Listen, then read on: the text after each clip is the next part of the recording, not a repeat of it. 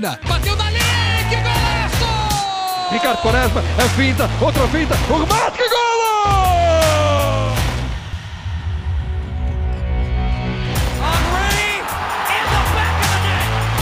Aymar, Aymar, Aymar, Aymar! Grande golo desta! Futebol de Bolso, um projeto de Brás Assunção.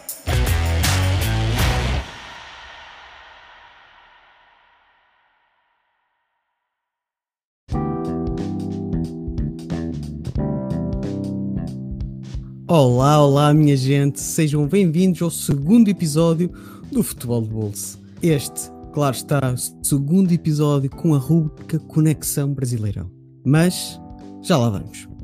Vamos falar sobre a situação negra do Grêmio, que Corinthians vamos ter até o final do campeonato, David Luiz regressa a mais uma capital do mundo e segue o líder Atlético Mineiro, galão da massa, que não arreda pé da primeira vaga, deixando todos os torcedores atleticanos num limbo infernal. Será que é desta? Será que não? Vamos morrer outra vez na praia? Vamos ter que aguardar. Bem, hoje, diretamente do Rio de Janeiro, tem comigo a Ana Beatriz. Tudo bem? Olá, Braz, obrigado pelo convite, todo mundo que está assistindo aí, que vai chegar depois. Tudo bem, uma vitória do Flamengo, né? Como vocês percebem. Fluminense também venceu, o futebol carioca está em alta aí no Campeonato Brasileiro. Vamos falar um pouquinho sobre a situação carioca. Vamos lá. E obrigada, porque é uma estreia aqui no Futebol do Bolso, portanto, fica bem à vontade e bem-vinda. Obrigada, pode deixar. Já um velho conhecido vosso, de, eu acho que planetário, posso ser assim, César Cartoon, do podcast Futeversivo. É, Grande Brasa Assunção, cara. Prazer falar contigo de novo, mais uma vez, cara. Sempre uma honra quando você me convida. Segunda temporada aí, né, do futebol de bolso. Boa sorte para você aí. E gostei Obrigado. de ver a abertura, hein, cara. Que abertura de programa sensacional. e muito prazer também, cara, falar com a Ana Beatriz, que não conhecia, tô conhecendo agora. Saudações aí ao Rio de Janeiro. E parabéns, né? Aproveite a fase aí, que a fase é boa. Tava na hora, né? Muito sofrimento antes. Era para estar aqui o Giovanni Zaleski, mas à última da hora teve um imprevisto e não pode estar aqui presente, que ele era o representante gaúcho, eh, também torcedor do Grêmio. E se der tempo, entrar, vai entrar aqui o Guilherme Alves, representante dos Mineiros. Além de estar aqui eu, torcedor do Atlético, o Guilherme também poderá dar aqui uma perninha. Vamos lá ver se ele consegue. Mas quem está está com, está com força, está com moral. Portanto, vamos falar de futebol, gente. Bora. Vamos. Bora. Então, vamos dar primazia às mulheres. Ana, como é que está aí a capital depois da chegada do David Luiz? Tá em transe, né? Uma loucura. A torcida do Flamengo precisava, é, implorava, rezava por um zagueiro. O Flamengo viveu um grandíssimo ano, é, o segundo maior da sua história em 2019. E tinha na zaga o Rodrigo Caio e o Pablo Mari, né, que formaram uma dupla de zaga absurda. O Rodrigo Caio permanece no Flamengo, ele tá aí, só que machuca muito, passa mais tempo no departamento médico, não tá muito à disposição. É, quem o Flamengo contratou para o lugar do Pablo Mari, que agora está no Arsenal, né? Para quem, é, então, quem que o Flamengo contratou foi o Gustavo Henrique, Bruno Viana, Léo Pereira, que não encaixaram, demoraram muito para encaixar, estão começando agora nesse processo. E então a, a- chegada do Davi Luiz já é muito grande por esse cenário, assim, pela carência da torcida do Flamengo, que precisava muito de um zagueiro, porque o ataque do Flamengo é muito absurdo, funciona muito bem. O Flamengo tem 110 gols na temporada, o segundo time que mais tem gols é o Grêmio com 84. Então a diferença é absurda, é brutal. Mas na defesa era a defesa era o grande é ainda o grande problema do Flamengo. É o que prejudicou o Flamengo em muitos processos na caminhada até em 2020. Então a chegada de alguém do tamanho do Davi Luiz em um momento que o futebol brasileiro está em, tá em foco, né? Tem muitos jogadores vindo da Europa, vindo de fora. O próprio Corinthians contratou, trouxe o William, trouxe Renato Augusto, trouxe o, de volta o Roger Guedes, tem o Isso. Miranda no São Paulo, é, tem, tem um Douglas Costas no Grêmio, então tem uma galera em foco no futebol E você receber o Davi Luiz ali para trabalhar junto com Felipe Luiz, Diego Alves, Rodrigo Caio, é, eleva ainda mais o patamar do Flamengo, que já está alto. Então a torcida está com uma expectativa muito alta, né? Hoje foi a apresentação dele, ele falou muito bem, beijou a camisa, beijou o escudo, disse que o que foi o que trouxe ele mesmo foi a mobilização. Não sei se aí chegaram para vocês, não sei se em São Paulo também, em Portugal. A torcida do Flamengo fez uma mobilização muito grande nas redes sociais, muito grande. Durou quase uma semana. Chegou em um dia chegou a bater em horas, chegou a bater 700. Eita. Bacadinha. É, foi aqui o David Luiz é tão pesado que arrebentou com isto. Aquela cachopa dele, né, o, o Braz? Acabou não, não, não, segurando a conexão da, da nossa é querida é colega do Rio de Janeiro. Mas assim, cara, foi o que ela disse, né? Um momento muito muito interessante de ver no, no, futebol brasileiro desse retorno, cara, de, do repatriamento de, de grandes nomes, né? Que a gente não Sim. via há muito tempo e você e essa coisa que ela falou das redes sociais, cara, é, tem um peso muito grande, eu acho, hoje na carreira dos caras e na, no peso das decisões de vir ou não, porque alguns desses atletas ainda teriam assim uma certa é, um certo mercado na Europa, mas já não seria mais numa prateleira abaixo já do que que já jogaram, né? Por, por, conta já de uma idade mais avançada e tal, são jogadores mais Sim. veteranos que têm voltado. E aí o cara faz uma opção de carreira, primeiro de voltar para o Brasil, que né, é a terra do cara, família, amigos e tudo mais. O cara já tá muitos anos fora, já tá com o bolso cheio de dinheiro, né? Então não é o problema também. Eles não vêm para cá ganhar pouco, né? Apesar de diminuírem o salário, não vêm para ganhar pouco. E eu acho que como identificação para rede social, para construção de imagem dos caras, também é muito interessante, né? Porque você vai jogar num Sevilha da vida, com todo respeito, pô, vem jogar no Flamengo, né, cara? Sabe? Então, é, o peso que tem isso para construção de marca e até de um pós-carreira para os caras é muito grande, né? Então, eu acho que isso pesa na decisão e que bom que esses caras estão voltando para cá. Não, o, que eu, o que eu acho interessante é essa, essa escolha, porque realmente tu falaste bem. Uh, com todo o mérito que a gente dá a um Sevilha, e quem fala Sevilha, um Valência da vida que, meu Deus do céu, está um clube que está a implodir, uh, não se sabe bem como, mas aí no, no Brasil eles têm outra montra, eles têm uma montra grande e conseguem dar o retorno, apesar da, da idade, mas eu acho que cada vez mais a idade é, é fictícia, não, acho que já não conta para nada.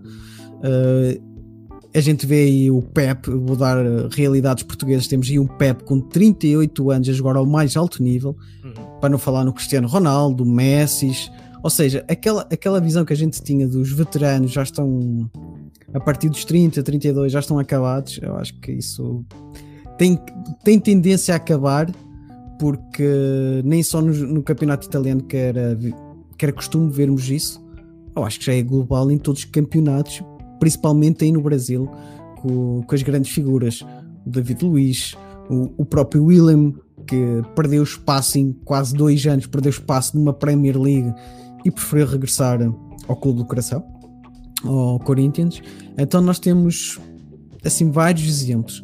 O que eu não estava à espera era ver o David Luiz no Flamengo. Não sei porquê, não estava a ver o David Luiz uh, a vestir a camisola do, do Mengão.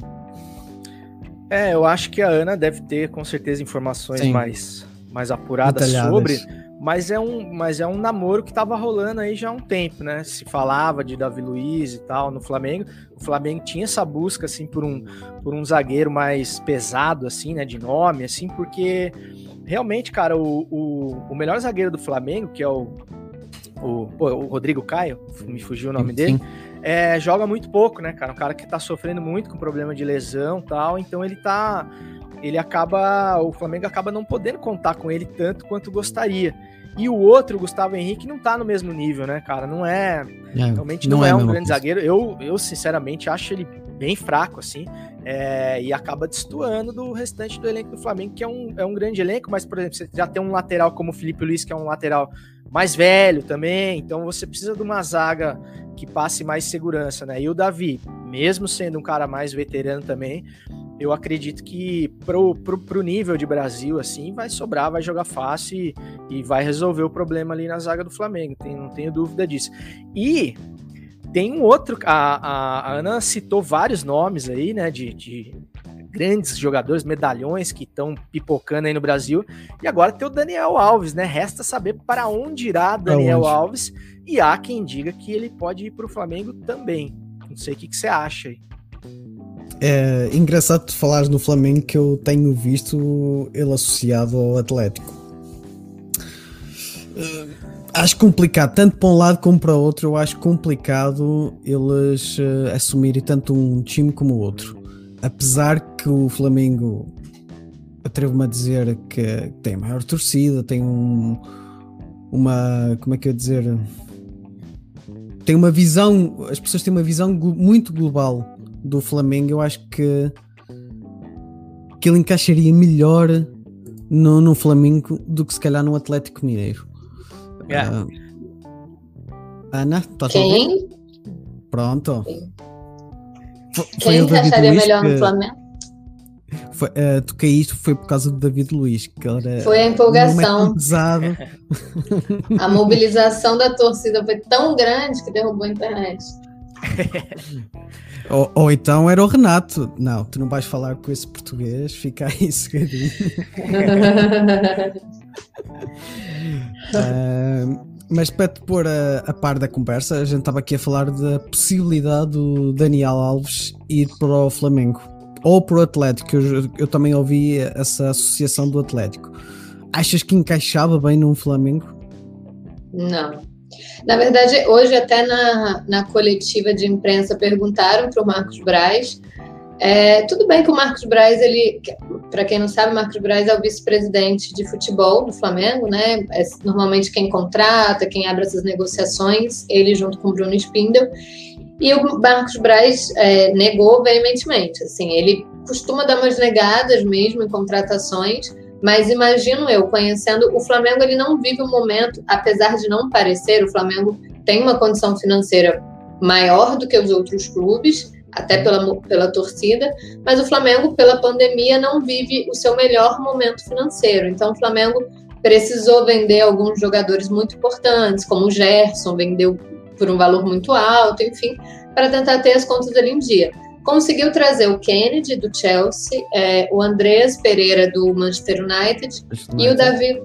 Isso. E o Davi Luiz, agora todos sem custo. Então, assim, o Flamengo é, ele preza muito esse, esse, tipo de negociação, sabe? Sem custo, que você estuda ali um tempo para ver se você vai contratar ou não, tirando o Davi Luiz, né? Porque Davi, os outros foram empréstimo. Então você estuda muito isso. E por, justamente por o Flamengo não estar tá vivendo uma situação financeira tão perfeita pela pandemia, perdeu muito em bilheteria, eu acho, é, acredito que o Flamengo não vai investir em mais ninguém. E agora, uma opinião pessoal, é, não acho que, que, o Daniel Alves encaixaria. Eu acho que o Daniel Alves deixou muito a desejar no Brasil. Muito, muito. Eu acho que ele não acrescentou nada no São Paulo. O Miranda, que está muito menos tempo, já acrescentou muito mais do que o Daniel Alves. Acho que em vários momentos, em vários momentos é, a relação do Daniel Alves já era conturbada com, com São Paulo. Você sentia que em alguns momentos ele queria falar pela instituição, é, ele queria bater de frente com o torcedor. O torcedor se incomodou uma vez que ele machucou a mão, né? Ficou de fora do jogo. Aí ele apareceu tocando um tantã em casa. Uhum. A torcida ficou indignada e ele quis bater de frente com a torcida. Enfim, eu acho que há no Flamengo uma relação tão boa entre jogadores. E, e olha que o Flamengo tem peças é, de personalidade forte, né? O Renato Gaúcho, esse cara, o Gabigol, esse cara, o Diego Alves, esse cara. Mas todo mundo ali vive em perfeita harmonia. Eu acho que o Daniel Alves seria tra trazer um problema para um grupo que vive em perfeita harmonia que já está dando muito certo. O Flamengo é, é algo que dá certo. O, o, Daniel Alves eu acho que atrapalharia esse processo e vejo ele atrapalhando todos, tá? Eu vejo ele atrapalhando o Corinthians, eu vejo ele atrapalhando o Atlético Mineiro. Eu acho que hoje no Brasil é, não há muito espaço para o Daniel Alves por uma consequência que ele plantou. Assim, o, São Paulo negociou muito mal, muito mal, porque é uma negociação que obviamente não ia dar certo, mas o, São pa... mas o Daniel Alves não se fez valer também. E eu acho que é, ele só teria vaga em clubes grandes, né? Assim, clubes com, com investimento para fazer agora. E acho que nenhum desses clubes investiria nele. Então, não sei qual é o espaço. Eu imagino que o Daniel Alves vai precisar sair do Brasil, vai procurar um mercado, não sei, Estados Unidos, a vida, vai é se enfiar em algum canto. Sim. É. é bem provável que isso aconteça, porque o mercado aqui na Europa já está fechado, só vai abrir em, em janeiro, portanto, ao contrário do que aquilo que aconteceu, por exemplo, com o Rafinha no ano passado, que veio para a Europa também jogar só uma única temporada aqui uh, nos gregos do Olympiacos. Desta vez não, não pode acontecer o mesmo com, com o Dani Alves nesse sentido, mas eu, eu concordo contigo, era isso que eu estava a, a falar até com o César porque eu não vejo o Dani Alves acrescentar nada, bem pelo contrário, eu acho que ele ia destruir aquilo de bom que está sendo feito no Atlético Mineiro. Uh, um jogador com um ego tão grande, por muito bom que ele seja, que iria acrescentar qualidade, mas iria destruir muito daquilo que é um jogo coletivo e já uma base muito assente no lá está no jogo coletivo. Eu acho que o Daniel Alves Ainda mais porque o Atlético está começando agora, né, a criar esse grupo. Assim. É, o Flamengo bem ou mal trabalha desde 2019, todo mundo se conhece. O Galo, como está criando agora, o Hulk com Douglas, com Diego Costa, enfim, Costa qualquer coisinha pode atrapalhar muito o, o planejamento do, do Atlético. Mesmo serviria para o Corinthians, que está trazendo agora, tem que ver como é que essas peças, peças vão encaixar no dia a dia, na crise, como é que vai ser. E aí eu acho que o Daniel Alves, no início de trabalho assim, é, no Atlético, principalmente que está ali na liderança, que briga nos três à frente, e que existe uma pressão muito grande para ter um título, né? É, acho que atrapalharia muito também. Muito. Uh, e tu falaste algo aí que eu concordo, porque jogadores como o Daniel Alves, Daniel Alves, o David Luiz, o William, Renato Augusto, eles trazem algo mais do que qualidade técnica. Eu acho que eles trazem maturidade, que já estão numa fase da, carreira muito mais maduros e, e, são humildes o suficiente para dizer: Ok, posso não estar na minha plenitude da forma física que estive há uns anos atrás, Porém, eu vou-vos trazer aos mais jovens alguma sabedoria, alguma estabilidade e que mais para o Corinthians era preciso. Eu acho que César podes falar com mais propriedade. Eu, pelo menos daquilo que eu acompanhei até então do, do Corinthians este ano, é que era uma equipa muito que era muito irregular e tremia muito. Tremia muito. Notava-se que, que havia jogos que, que eles entravam em desespero de causa e já nem sabiam o que é que fazer dentro de campo. E eu acho que jogadores como o William, com uma certa veterania já, conseguem acalmar, acalmar os ânimos. Cara, é, primeiro para complementar o que, ela, que a Ana falou do, do Daniel Alves, concordo em gênero, número e grau, cara. Daniel Alves é uma. Hoje, como o futebol é dinâmico, né, bicho? De, de contratação galáctica, Morumbi, parado e tudo mais, o cara vira uma mala a ser evitada. E exclusivamente por culpa dele. É claro, ele tá reivindicando algo que é justo, né? O cara foi contratado, o São Paulo fez um péssimo negócio, mas assinou, tem que pagar. Mas a gestão que ele fez desse problema foi a pior possível. E aí, voltando, uh, enquanto estava fora, a gente falava que você jogou aquela questão das redes sociais e tal, do apelo que os grandes clubes têm nas redes sociais e como isso ganhou um peso na, na decisão dos atletas de voltar ou não. O cara pode ter um, um, mercado na Europa ainda, mas se não for uma prateleira tão alta, assim, o cara fala, pô, em vez de eu jogar no Sevilha, eu vou jogar no Flamengo, eu vou chegar lá, aeroporto lotado, pô, um status que o cara não ostentaria mais na Europa. E o Daniel Alves quis forçar uma, uma identificação com o São Paulo que vai me desculpar, mas ele nunca teve, cara, sabe? Você pega o William, meu, o William ele nasceu no terrão do Corinthians, ele, ele saiu de lá Sim. e não tem como você não falar. E não é, ele não tá voltando por amor a camisa e tudo mais. Ele fez uma opção de gestão da imagem dele que casa perfeitamente com o Corinthians, como tá fazendo o Davi Luiz e tudo mais. É, mas o Daniel Alves quis forçar uma barra que não rolava. E quando a barra pesou, você vê que a, a, profundidade desse amor todo que ele tinha pelo São Paulo é da, da, da, rasura do Pires, né, cara? Tipo assim, ele não tinha esse amor à camisa toda, porque tinha várias maneiras dele negociar isso, né, cara? Ele falou: ó, a, eu tenho noção que a antiga gestão é que fez a contratação, vocês não podem me pagar agora, mas vamos fazer um meio-campo aí para eu sair pô, da mesma maneira que eu entrei pela porta da frente. Aí ele me mete aquela da Olimpíada também, que foi uma coisa completamente desastrosa, o sonho é. olímpico, o vovô olímpico, foi patético também. Então, assim, cara, foi uma série de erros que fizeram com que essa saída do Daniel Alves tenha sido melancólica, né? O que não acontece, eu acho, nas outras contratações. O próprio, entrando aí agora na, na questão do Corinthians, para mim, bicho, foi uma grande assim surpresa, né? Porque, pô, ô Braz, você sabe que eu acabei passando por um momento aí bem conturbado na minha vida pessoal, questão Sim. de saúde na família e tal. Então eu fiquei umas três semanas assim meio que off de futebol. E o Corinthians estava assim, a nossa realidade era Cara, tomara que não caia, vamos tentar ficar na Série A para ano que vem tentar arrumar a casa e tudo mais. A hora que eu voltei, cara, o Corinthians estava em sexto, falando de Libertadores, sabe, com o Juliano, o Renato Augusto. Cara, hoje de manhã eu fiz é. uma, uma live pós-jogo de Flamengo que a gente sempre faz. E aí falaram assim: ah, quem que você fecha o top 4? É, G5. Aí falaram, aí um rapaz deu lá e falou, botou na ordem: Flamengo, Atlético Mineiro, Palmeiras, Corinthians e tal. Falei, cara, se bobear, dependendo de como o Corinthians encaixa, o Corinthians ainda pode terminar na frente do Palmeiras. E isso, assim, para um mês e meio atrás, não existia é. debate. Você ia falar assim: você tá maluco, você vai ter que ser internado. Porque o Corinthians, pelo amor de Deus. E, e, sobre o que você falou, Braz, do, do time mostrar nervosismo e tudo mais, é que, cara, o time ainda tinha os medalhões, né? Tinha o Cássio, tinha o Fagner, tinha o Jô e tudo mais, que são caras mais cascudos, mas o time era muito fraco, cara. Não é que os caras estavam nervosos, é que o time era ruim, bicho. Era muito ruim, sabe? Então não tinha bola. Eu, eu me lembro de ver a estreia do Giuliano e o cara voltou, tempo sem jogar, visivelmente fora de forma mas ele entrou contra o Santos, já dá uma outra dinâmica. Um cara que tem um pouco mais de é. noção ali no, no meio-campo, cara. A hora que ele pegava na bola, você fala, pô, agora tá jogando um negócio parecido com futebol, assim, sabe? Você, então eu senti sabe o que fazer com a bola, né? Isso, sabe gerenciar situações de jogo ali, sabe, Ana? É. É, de uma maneira que a gurizada não tinha como fazer, sabe? Primeiro, meninos lançados assim na fogueira, né, cara, numa situação de extrema pressão.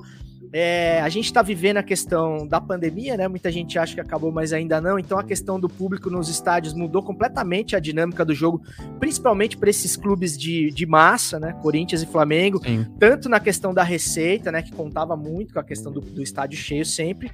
Quanto você pega, por exemplo, o Corinthians tomou uma goleada do Flamengo dentro de casa, que o primeiro tempo, cara, foi uma coisa assim, que se o estádio tá lotado, não é que o Corinthians ia ganhar o jogo, mas assim, cara, ia ter dado uma invasão de campo, alguma coisa ia acontecer ali, porque é inadmissível a postura que o time teve, mole, aceitando a derrota. O Flamengo ali, sabe, treinando, mas treino leve, assim, no primeiro uhum. tempo. E se você tem um estádio lotado, a pressão, aquela coisa, cara, os caras a mesmo que não tem a bola, também, né? Isso, a atmosfera é completamente diferente, né? Então, mas o Corinthians até agora, né, sendo minimamente realista, a gente vive só boas expectativas, né? Porque uma coisa são os nomes chegarem e agora tem que ver se vai da liga, se a gente tem técnico suficiente para tudo isso, né? Porque você pega um Renatão Gaúcho, cara, por mais que eu tenha minhas, minhas críticas, ele, principalmente do ponto de vista pessoal, cara, ele adora lidar com essas malas, sabe? Parece que ele tem prazer de lidar com esses casos. Por isso que, eu, Ana, não sei se eu descartaria tanto o Dani Alves por causa do Renato, cara, porque ele adora esse tipo de cara que ninguém quer, sabe? Pô, esse cara vai dar problema, o Renato não, vem pra cá. No Grêmio ele conseguiu dar jeito em muita mala velha lá. Então, quem sabe, até pela proximidade do Daniel Alves ali com com o Gabigol, com os caras que estão na seleção, né? Ele, ele voltando para a seleção, talvez haja alguma coisa. Até quando os caras negam, né? Porque quando o Braz nega, aí é que eu acho que pode ter alguma coisa. Mas você fez uma negativa aí, né? Porque você acha que não, não rola, que os caras não são brother? Tomara que não, mas assim, é, existe também não aquele lado. Não, tá? Não tô... Por favor, não faz isso, não. Tá tudo tão bem, tá tudo tão bem. É mas eu acho também, assim, existe um outro lado que me deixa com o pé atrás, e aí eu não vou falar só de Flamengo, que eu também não sei se o Daniel Alves seria tão. Burro não é a palavra que eu acho ela forte, mas tão bobo de tomar uma atitude tão drástica, sabendo que não teria mais espaço para ele no São Paulo se ele não tivesse de olho em outra coisa, sabe? Eu acho que existe algum não, não sei se é no Brasil, é, é, existe algum objetivo do, do, Daniel Alves? Eu não imagino que ele só tenha voltado da, da, da, seleção e metido louco, assim, sabe? Ah, não jogo mais pelo São Paulo enquanto eu não receber? Porque qualquer jogador sabe que nessas condições, mesmo que receba, a torcida já não quer mais ver, já não há mais clima, o ambiente vira outro. Então, eu, eu não sei também se o Daniel Alves é, chegaria do nada e fa faria isso sem ter nenhuma outra proposta ou um outro cenário que agrade ele, é. sabe? Mesmo que seja, sei lá, então, largar o futebol por um tempo. Eu não sei, imagino que ele tenha algum plano, eu não acho que ele fez tudo para ficar à mercê, não. Mas imagino que esse plano não seja o Flamengo. E aí eu me agarro muito na questão financeira. Como eu disse, o Flamengo não está nos seus anos mais dourados. O Davi Luiz vem por um salário alto. Gabigol já recebe mais de um milhão por mês. Bruno Henrique, o Arrascaeta está buscando uma valorização que esse, essa renovação com ele está se arrastando desde março. E aí o Flamengo vendeu o Gerson para tentar pegar um dinheiro para poder aumentar mais, valorizar mais o Arrascaeta. Então, é, eu acho que todo esse xadrez financeiro atrapalharia muito para você abrir espaço para o Daniel. É nisso que eu estou me pegando. Tomara. Tomara que o Flamengo não esteja tão rico assim. Não, e outra coisa, né, Braz, antes de você falar. É, o Daniel Alves está crente que ele vai jogar mais uma Copa do Mundo, né? Então, assim, é isso que ela falou, cara. Não tenho dúvida que ele já tem alguma coisa, pelo menos, engatilhada. É. é porque ele não ia meter esse louco assim do nada, sabe? Tipo, ah, Ainda mais com um monte de sabe? jogador vindo pro Brasil para jogar Copa. Um monte. Isso, exato, Galera exato. do Corinthians, do Atlético, todo mundo tá olhando pra Copa. Nesse é. momento tá todo mundo olhando pra Copa.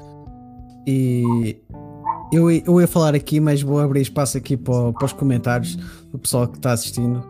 Uh, um abraço para todos vocês. Aqui o Rodrigo está a falar que o Flamengo hoje é um time europeu jogando campeonato brasileiro. E vai Corinthians. Ok. acho que, que, sim, concordo. Uh, eu acho que desde o tempo do, do JJ aí no, no Flamengo é notório que o, que o Flamengo tem uma seleção é notório e que consegue equiparar-se aqui com alguns clubes uh, europeus. Ele fala aqui também no problema do Dani Alves, que é a falta de humildade e que se achou a maior instituição de São Paulo. Isto é o maior erro que, certo, que muitos jogadores fazem, se achar maior que clubes e que torcida. E, são nada, eles não são nada. Nenhum jogador maior que nenhum clube, né? Nenhum, nenhum. Uh, e, e, acho que a prova disso, uh, inconscientemente ou não, o Barcelona fez isso com o Messi, ao dar a camisola 10 ao Enzo Fati. Inconscientemente ou não, não, a vida continua, a 10 não vai sair, uhum. bola que segue. Não, vai todo clube viveu depois de perder seu grande ídolo. Flamengo é Flamengo sem Zico, é, sabe? Exato. E por aí vai. O Gabigol, que, que já é e com certeza vai ser o maior ídolo de uma geração que está vindo aí pela frente, que vai falar do Flamengo de Gabigol, e que o Gabigol vai ser tão grande quanto o Zico para uma geração que está vindo, também vai embora, sabe? Então. É, é, é, isso, o clube fica e nenhum jogador vai ser maior, independente da idolatria dele. Não. Quem dirá o Daniel Alves, que exato, não acrescentou exato. nada na vida do São Paulo, na história do São Paulo, Sim. na instituição. Não, e outra coisa, né? Você falou, o Braz, você falou sobre camisa 10, já me lembrou. Cara, o Daniel Alves forçou uma barra pra ser o camisa. Ele quis brincar de ser camisa é. 10, que foi um negócio que ele nunca foi na vida, cara. O Daniel Alves é lateral, cara. É lateral e ele foi um bom lateral, mas assim, cara. Demitiu ali... técnico, contratou técnico, é. escolheu quem queria. Só que aí tem aquela coisa, né? Como todo relacionamento abusivo, tem quem se deixa abusar e quem abusa, né? Então o São Paulo também permitiu, né, cara? Deu a chave do Morumbi pro cara e falou, ó, faz o que você quiser, fecha a Acho geladeira com o pé, deixa a cueca pendurada no box, faz... e ele fez, né, cara? Então, é... a instituição também tem que se dar ao respeito, né? Tem que saber o tamanho que tem e dar os limites. Mas é, a antiga gestão, cara, do São Paulo, inclusive falando em ídolos, né? Comandada ali pelo seu Raí, Lugano e grande, grande elenco, cara, fez uma péssima gestão desses caras, sabe? E, e a culpa do, do, lance do Daniel Alves é muito dessa antiga gestão, sem querer absorver Sim. de todo a à gestão atual. Hum, vamos continuar aqui com os comentários. Aqui o meu correspondente do Futebol Clube do Porto, aqui da rubrica Portugal dos Pequeninos, fala que o que veio dar outra vida ao Atlético Mineiro. não acompanho muito o Brasileirão, mas não me lembro de ver um Atlético Mineiro nesta forma. Ainda há pouco falava em off com, com a Ana. Vai a 2013 ver o que, é que o Ronaldinho Gaúcho fez.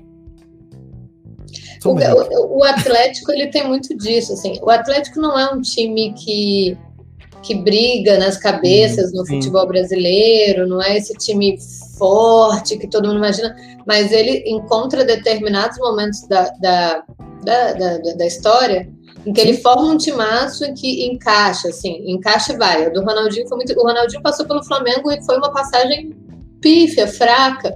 Ele chegou no Atlético e, e foi aquilo, assim. E aí você, e você vê que é o encaixe. Aquele eu acredito da torcida do Atlético Cara, na, você sabia que naquela temporada eles começavam a gritar: Eu acredito, alguma coisa ia acontecer, os planetas iam se alinhar e ia, ia favorecer o Atlético Mineiro no, no jogo tal, para a classificação tal. Era meio nítido, assim, que o Atlético ia ganhar algo grande. E agora vive essa outra situação também, né? De encaixar um novo time Sim. que está indo muito bem.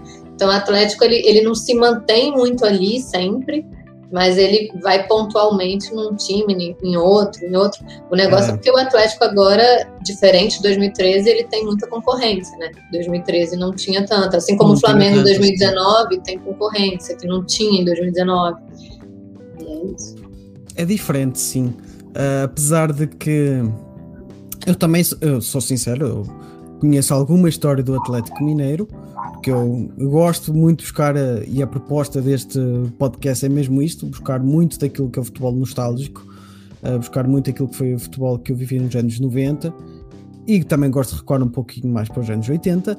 Porém, o que eu, aquilo que eu me lembro a partir de 2013 foi quando eu comecei a acompanhar mais. Uh, e aquela campanha do Ronaldinho, do Libertadores, e aquele segundo uh, Copa do Brasil, segundo, segundo lugar no Brasileirão, foi, foi épico. Uh, aquela equipa kamikaze, como muitos falam, do, do Cuca, que era bola no Ronaldinho, vai, jogo. Aliás, aquela equipa estava toda montada à volta do Ronaldinho, que qualquer um que estivesse lá uh, uh, fazia, fazia a diferença.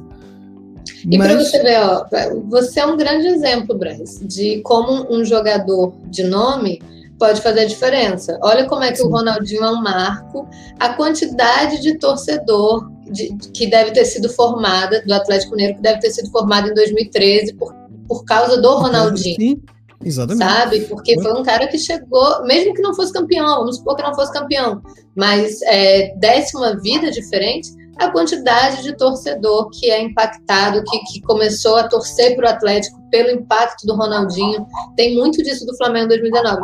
A quantidade de. Se você vier no Brasil, depois de 2019, você fica impressionado com a quantidade de criança que é louca pelo Gabigol. Não precisa ser flamenguista. Esse símbolo do Gabigol, assim, já ultrapassou ele. É maior do que ele, sabe? É, é algo que você vê em todas as torcidas. Em 2019, a plaquinha, pode levantar a plaquinha, hoje tem gol do Gabigol.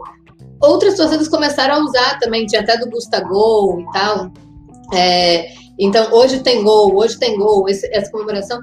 Cara, o impacto, a quantidade de torcedor. É, é, tem vários vídeos de, por exemplo, torcedor, é, crianças do Palmeiras que entravam com os jogadores chorando quando viu o Gabigol e tal. Então é isso, quando o jogador é, consegue dar um impacto, quando ele, ele, ele, de fato respeita a instituição e tem um impacto muito grande, como ele mesmo se vende. O Ronaldinho se vendeu muito, ele conseguiu. Cara, eu não tenho noção de quanto o Atlético Mineiro mobilizou de marketing nessa época que você começou a se apaixonar pelo Atlético, em 2013.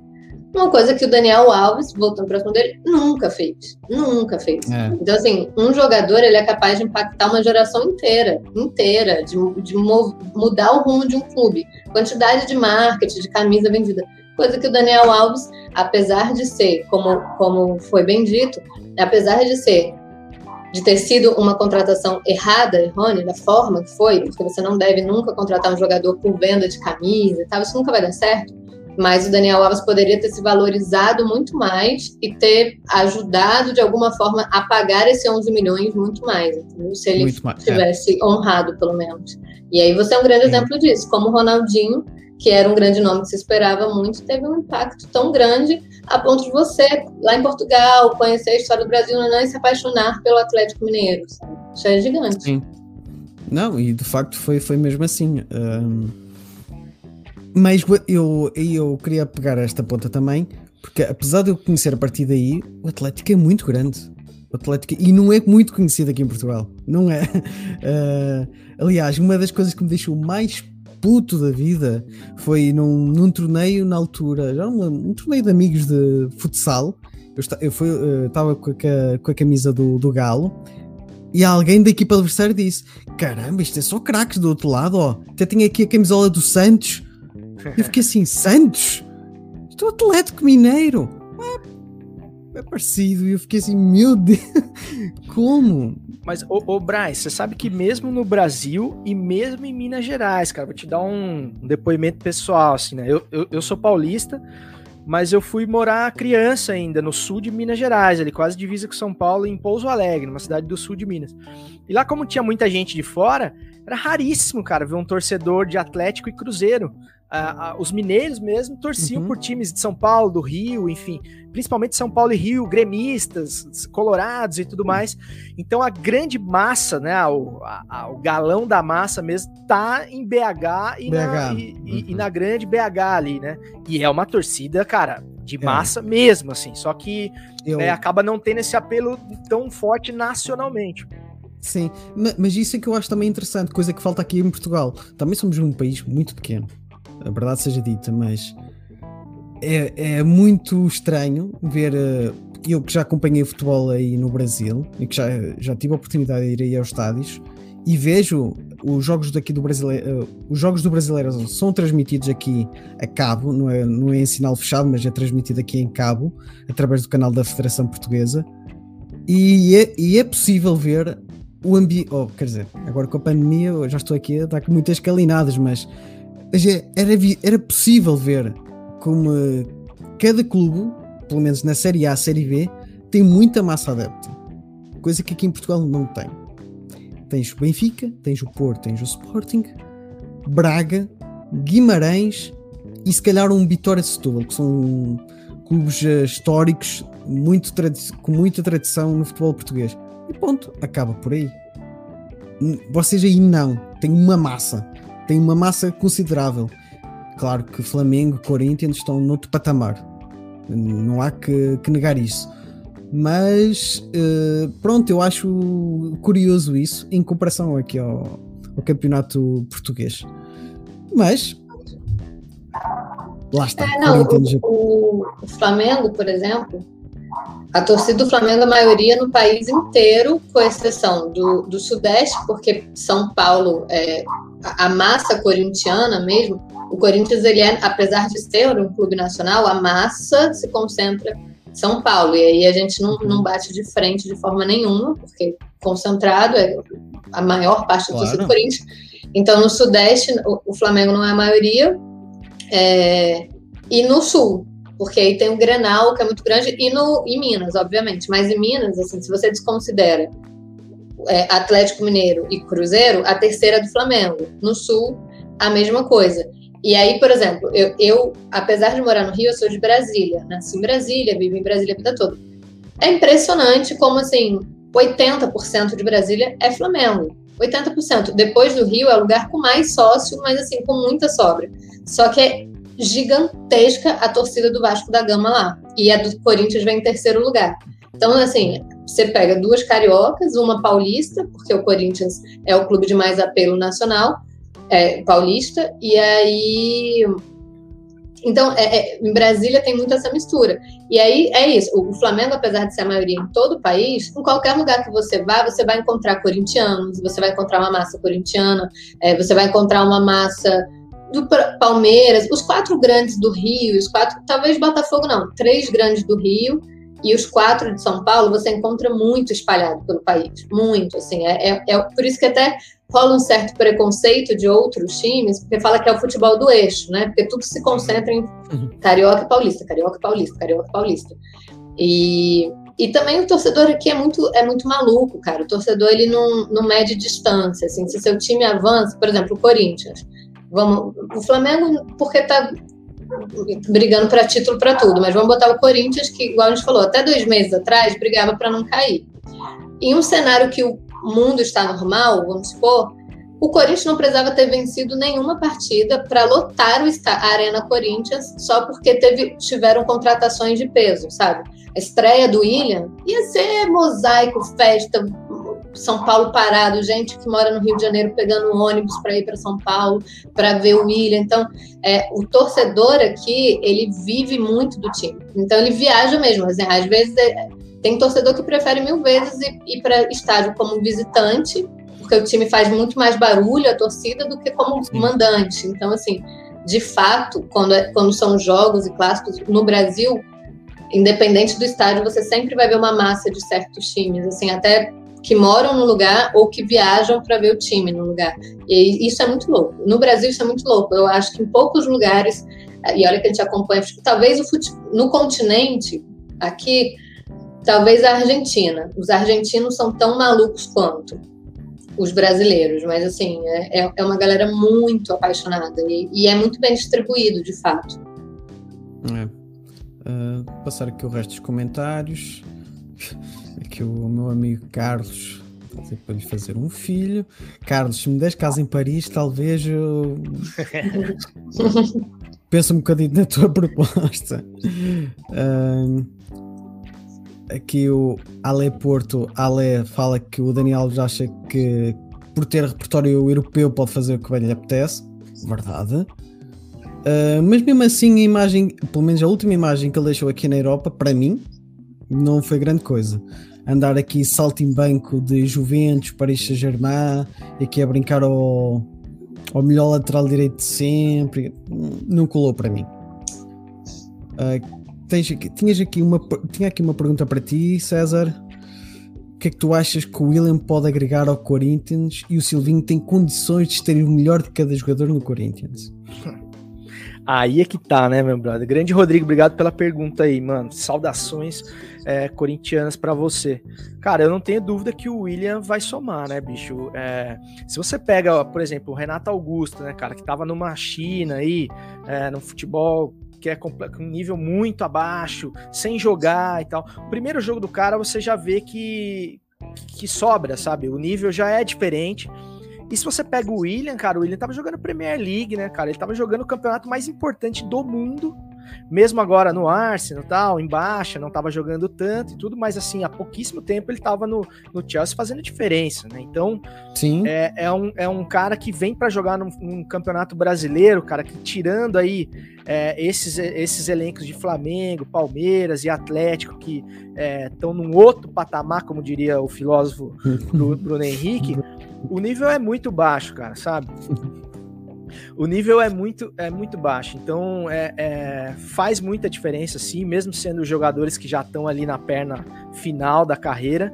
E o William tem muita bola, né, cara? O William tem recurso demais, vai estar tá bem acompanhado, né? Que é um negócio também que faz a diferença, porque claro. às vezes você pega um cara só no meio de um time completamente desestruturado, é, com, com maus jogadores junto, é difícil do cara resolver tudo sozinho. Mas assim, pô, ele vai olhar pro lado, vai ter um Roger Guedes, vai ter um Renato Augusto, vai ter um Juliano, pô, vai ter um Jô lá na frente. Até o Jô tá fazendo gol, cara, para você ver como é que a coisa, né? O, o Jô tá ainda aí algumas arrobas acima, mas, cara, é porque a bola chega, né? Então o William não tem dúvida, porque ele tem muita bola, cara, ele bate muito bem de fora da área, ele tem bom passe, ele tem boa velocidade, tá em forma, tá fininho, então vai, vai render, tenho, assim espero, né, cara?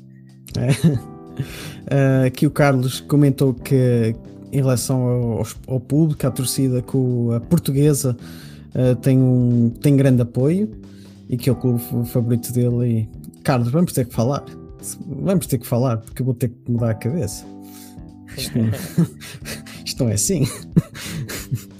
É, a portuguesa é... acabou ficando como sendo o, meio que o segundo time, assim, de todo mundo em São Paulo, assim, né? Todo mundo uhum. tem muita simpatia pela portuguesa, pela história da Lusa. A Lusa foi, assim, de fato, um dos quatro grandes de São Paulo durante muitos, muitos anos, tem grandes times, mas realmente hoje a realidade da Lusa é bem difícil, assim, cara. Até em termos de é. torcedor, assim, sendo bem sincero aí com o nosso brother Carlos Teixeira, realmente ela tem bem menos apoio do que ela já, já teve é, em outros tempos, assim.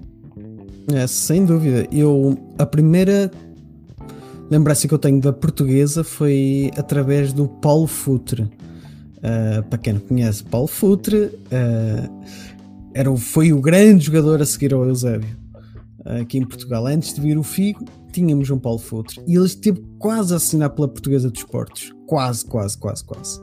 Uh, só que não deu certo e foi o primeiro contacto que eu tive com a Portuguesa. E recentemente eu andei aqui a estudar um pouco sobre os clubes brasileiros e deparei-me com um nome, um fenómeno aí no Brasil, que era o Denner. Acho que, acho que era isso, o Denner. Que era para ser um, um jogador do outro mundo, mas que infelizmente morreu e que, que deixou soldados e que eu acho que todos vocês, eh, todos vocês e eu, todos nós amantes de futebol que deixaram, vocês podem eh, pesquisar no YouTube, tem alguns vídeos desse Denner. Ele destruía, ele destruía completamente eh, as defesas adversárias.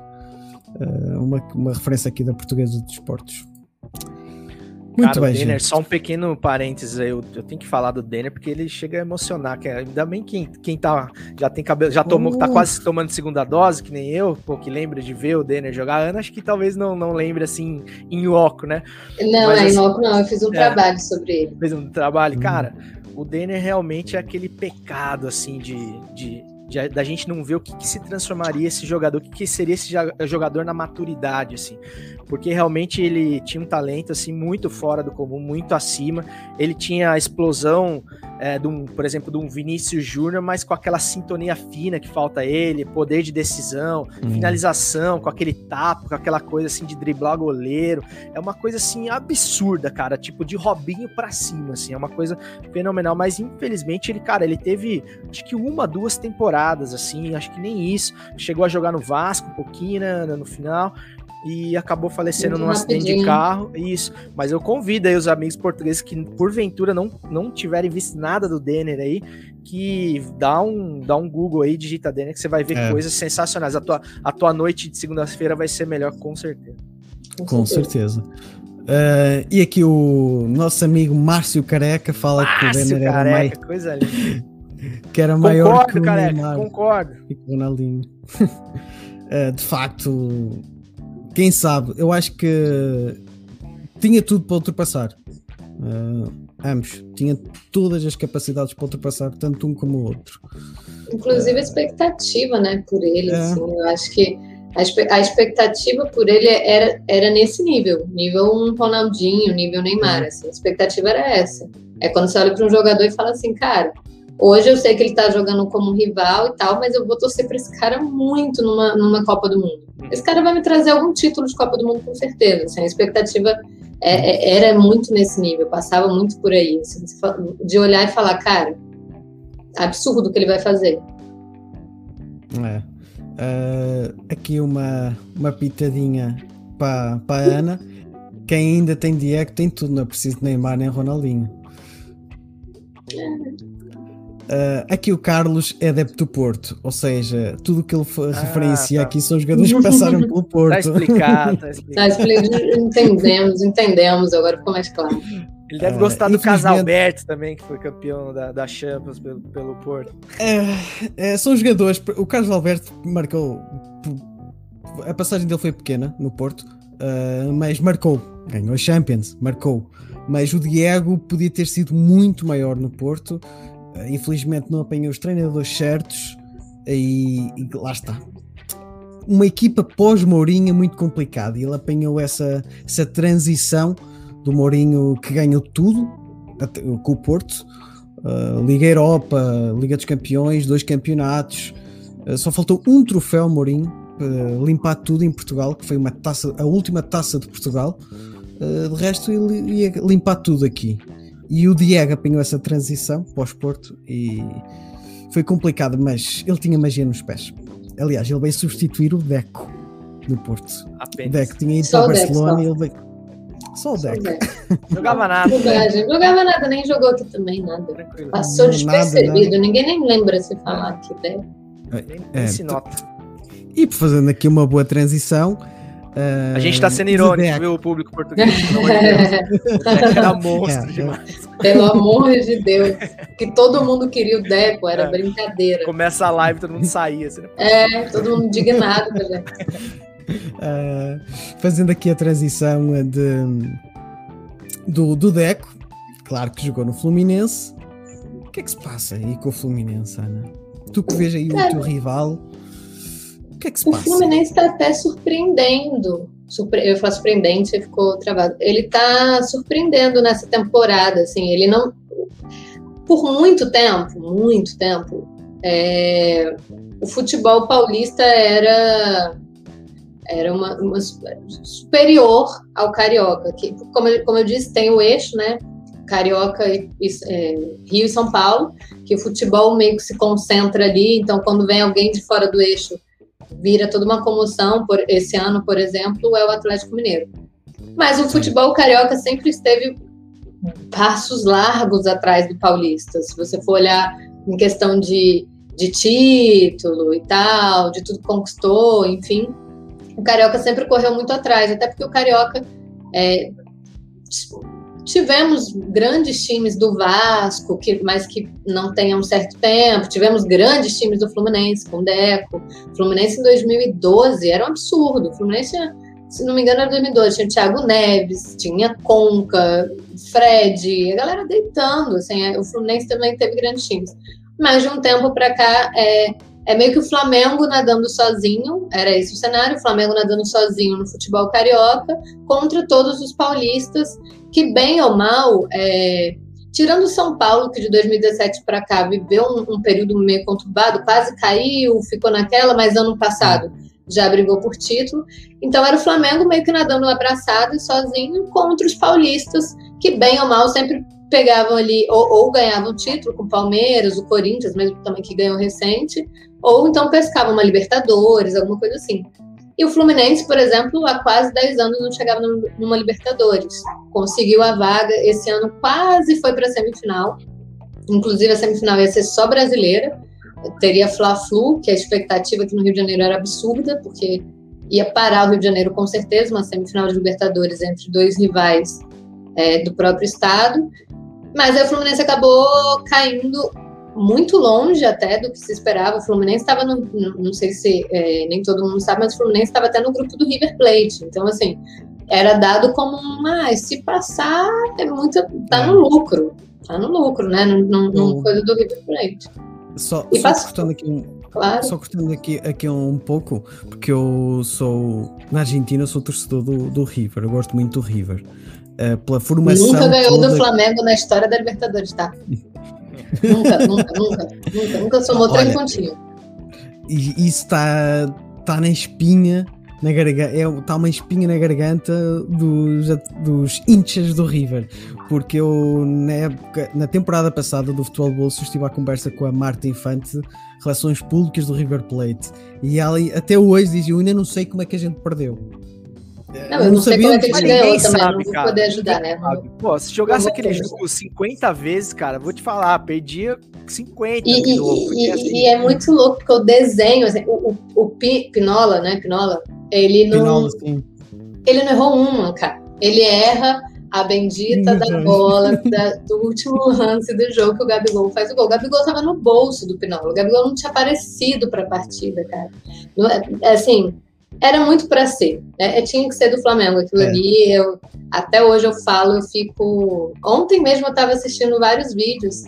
E aí já chorando, emocionada, porque eu sinto que eu nem comemorei tudo que dava, mas eu tenho um Ah. apagão na minha mente disso. Eu Cara, imagino que sim. Eh, Fala, fala César. É- isto tudo para te dizer. Ah, é. Podes falar, César, fala.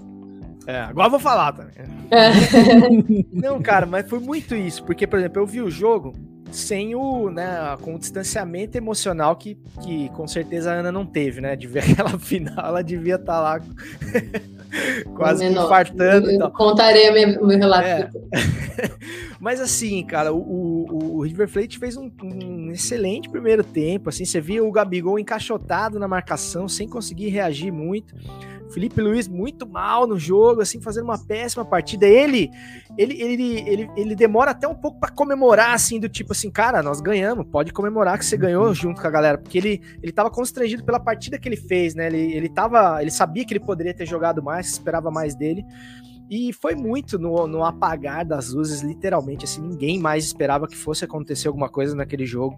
E quando sai o primeiro gol, realmente, cara, foi uma coisa. Aí a Ana acho que deve nem ter visto o segundo gol, né, cara? Foi uma coisa assim. Não, que- o, cara, o primeiro gol, a- assim, eu trabalhei em loco, fui pro estádio em todos os jogos da Libertadores. E aí, no Flamengo e Grêmio, o 5 a 0 quando encerra, o meu chefe já conversou comigo dali e falou assim: você quer ir para você quer ir pro não, você, era pro Chile, né? Você quer ir? Falei, calma aí, pelo amor de Deus, eu tô envolvida aqui, deixa eu comemorar, não, não, não, depois a gente conversa sobre isso. Foi pro Peru. Aí teve um dia que eu sentei e falei assim: olha, eu não tô em condições, eu vou te falar a verdade. Tinha uma menina que trabalhava também que ela não era tão apaixonada assim por futebol. Falei, cara, ela vai te oferecer um conteúdo melhor do que eu, porque eu, assim, a minha vida inteira foi guiada pelo Flamengo, o Flamengo é é muito grande o que eu tô vivendo. Eu acho que eu não, dependendo do que aconteça, eu não vou conseguir te, te entregar o que você quer. Se o Flamengo perder, eu não vou conseguir. E se o Flamengo ganhar, não faço ideia do que vai acontecer. Ainda bem que eu tive esse senso, ainda bem que eu me conheço minimamente. Porque se eu. Olha, o Coluna do Fla, que é o portal que eu trabalho, ia estar até agora sem nenhum conteúdo sobre a final. Porque eu não ia. Eu ia estar até agora paralisada dentro daquele estádio. É, O primeiro gol eu achei que, que fosse impedimento. Então eu, eu comemorei naquela coisa muito louca, porque não dava para não comemorar, vou esperar o, o, o VAR aqui. Não, né? não existia isso. Mas pensando assim, cara, se anular esse gol vai ser a situação mais triste da minha vida, da minha existência. E aí, é, e aí foi isso. Então, aí quando eu vi que voltou o jogo, eu comecei a comemorar para valer. Então, o lance do Gabigol, o segundo, quando eu olho para a televisão, ele já tá chutando. Eu não, não sei o que aconteceu, ele já tá chutando para dentro da, da coisa. E aí o meu raciocínio foi muito rápido, porque foi tipo assim: será que isso é replay? No tempo de pensar, é replay? Não é porque o Gabigol não chutou assim. Aí eu já comecei a comemorar, eu não vi, não vi apito final. Descobri que o Gabigol foi expulso quatro dias depois. Falei, o Gabigol foi expulso. Foi, falei, foi expulso. Cara, deve ter sido muito foda. Foi absurdo. Foi absurdo. E e foi tão absurdo que você pensa assim: a- é, é tão grande que parece que você não comemorou o suficiente. Você, deu tudo de si, mas parece que não era o suficiente, sabe? Assim, uhum. muito louco, foi muito louco. Bem, temos aqui uma, uma entrada. Guilherme, ainda bem que conseguiste aparecer. Bem-vindo aqui ao Futebol de Bolso. E está reservado para ti uh, comentar aqui a liderança do Atlético. Mas já lá vamos. Ô Gui, ô Gui, antes de você falar, cara, eu preciso te contar aqui. Você chegou atrasado, o Braz estava só cornetando o Atlético Mineiro aí, sempre perseguiu o Galo. Não, Então foi bom que você assim, chegou aí para se defender um pouco aí. Eu não Monotítulo, falou um monte de coisa. com isso. Eu não- tanto Ó. que eu não tenho problema com isso, que eu nem tô usando a camisa do Atlético, nem camisa do América, nem camisa de nenhum time mineiro, né? Enfim. Eu não ia usar, não, mas aí eu vi a camisa do Corinthians e falei, não, peraí. Olha que eu vou buscar, o- olha que eu vou buscar a, eu vou buscar a minha do Ronaldinho. Olha que eu vou buscar. Não, e outra, e, ah, desculpa, eu não queria falar, mas vocês falaram, eu vou ter que mostrar. Além de ser uma camisa, camisa autografada com dedicatória Que por São José linda, Ferreira. Neto. Cara, E esse aqui que eu tenho? Neto, que Deus, Deus que estás no céu. Ah, Esse aqui era de jogador. de jogador? Só de quem? Só? Do Nunes? Só de quem? Só. Ela é minha. Ela é minha camisa da- de muita sorte. Pelo- quer dizer, pelo menos até agora ela tá indo, né? Tá. Não botei porque ela não tá em condição. Ela tá imunda, tá fedida, mas ela não vai ser lavada enquanto, claro. enquanto vai dando certo. Gente não mexe. não Essa é tá- pesada também, essa é pesada. Eu não posso muito É. falar sobre essas camisas especificamente de Atlético e América, porque nesse ano eu tô torcendo para os dois times se lascarem. Mas, assim, sorte que eu acompanho muito os dois times, porque eu tenho que trabalhar com os dois, então, enfim. Então, por isso, estamos aqui para falar sobre. Eu com o Fluminense. Eu tava aqui tirando uma onda, quem me via achava que eu tava aqui super mega Fluminense. Mal sabe a realidade. Mas pronto. Ficaria eh, muito opinião- triste caso o Fluminense voltasse para uma série C. Ficaria chateadíssima. Agora as cartas estão na mesa, né? Agora tá todo mundo se, Exatamente. se rebelando. Assim, é que Não, é tudo de bom ao. Fluminense, ao tricolor carioca. aí.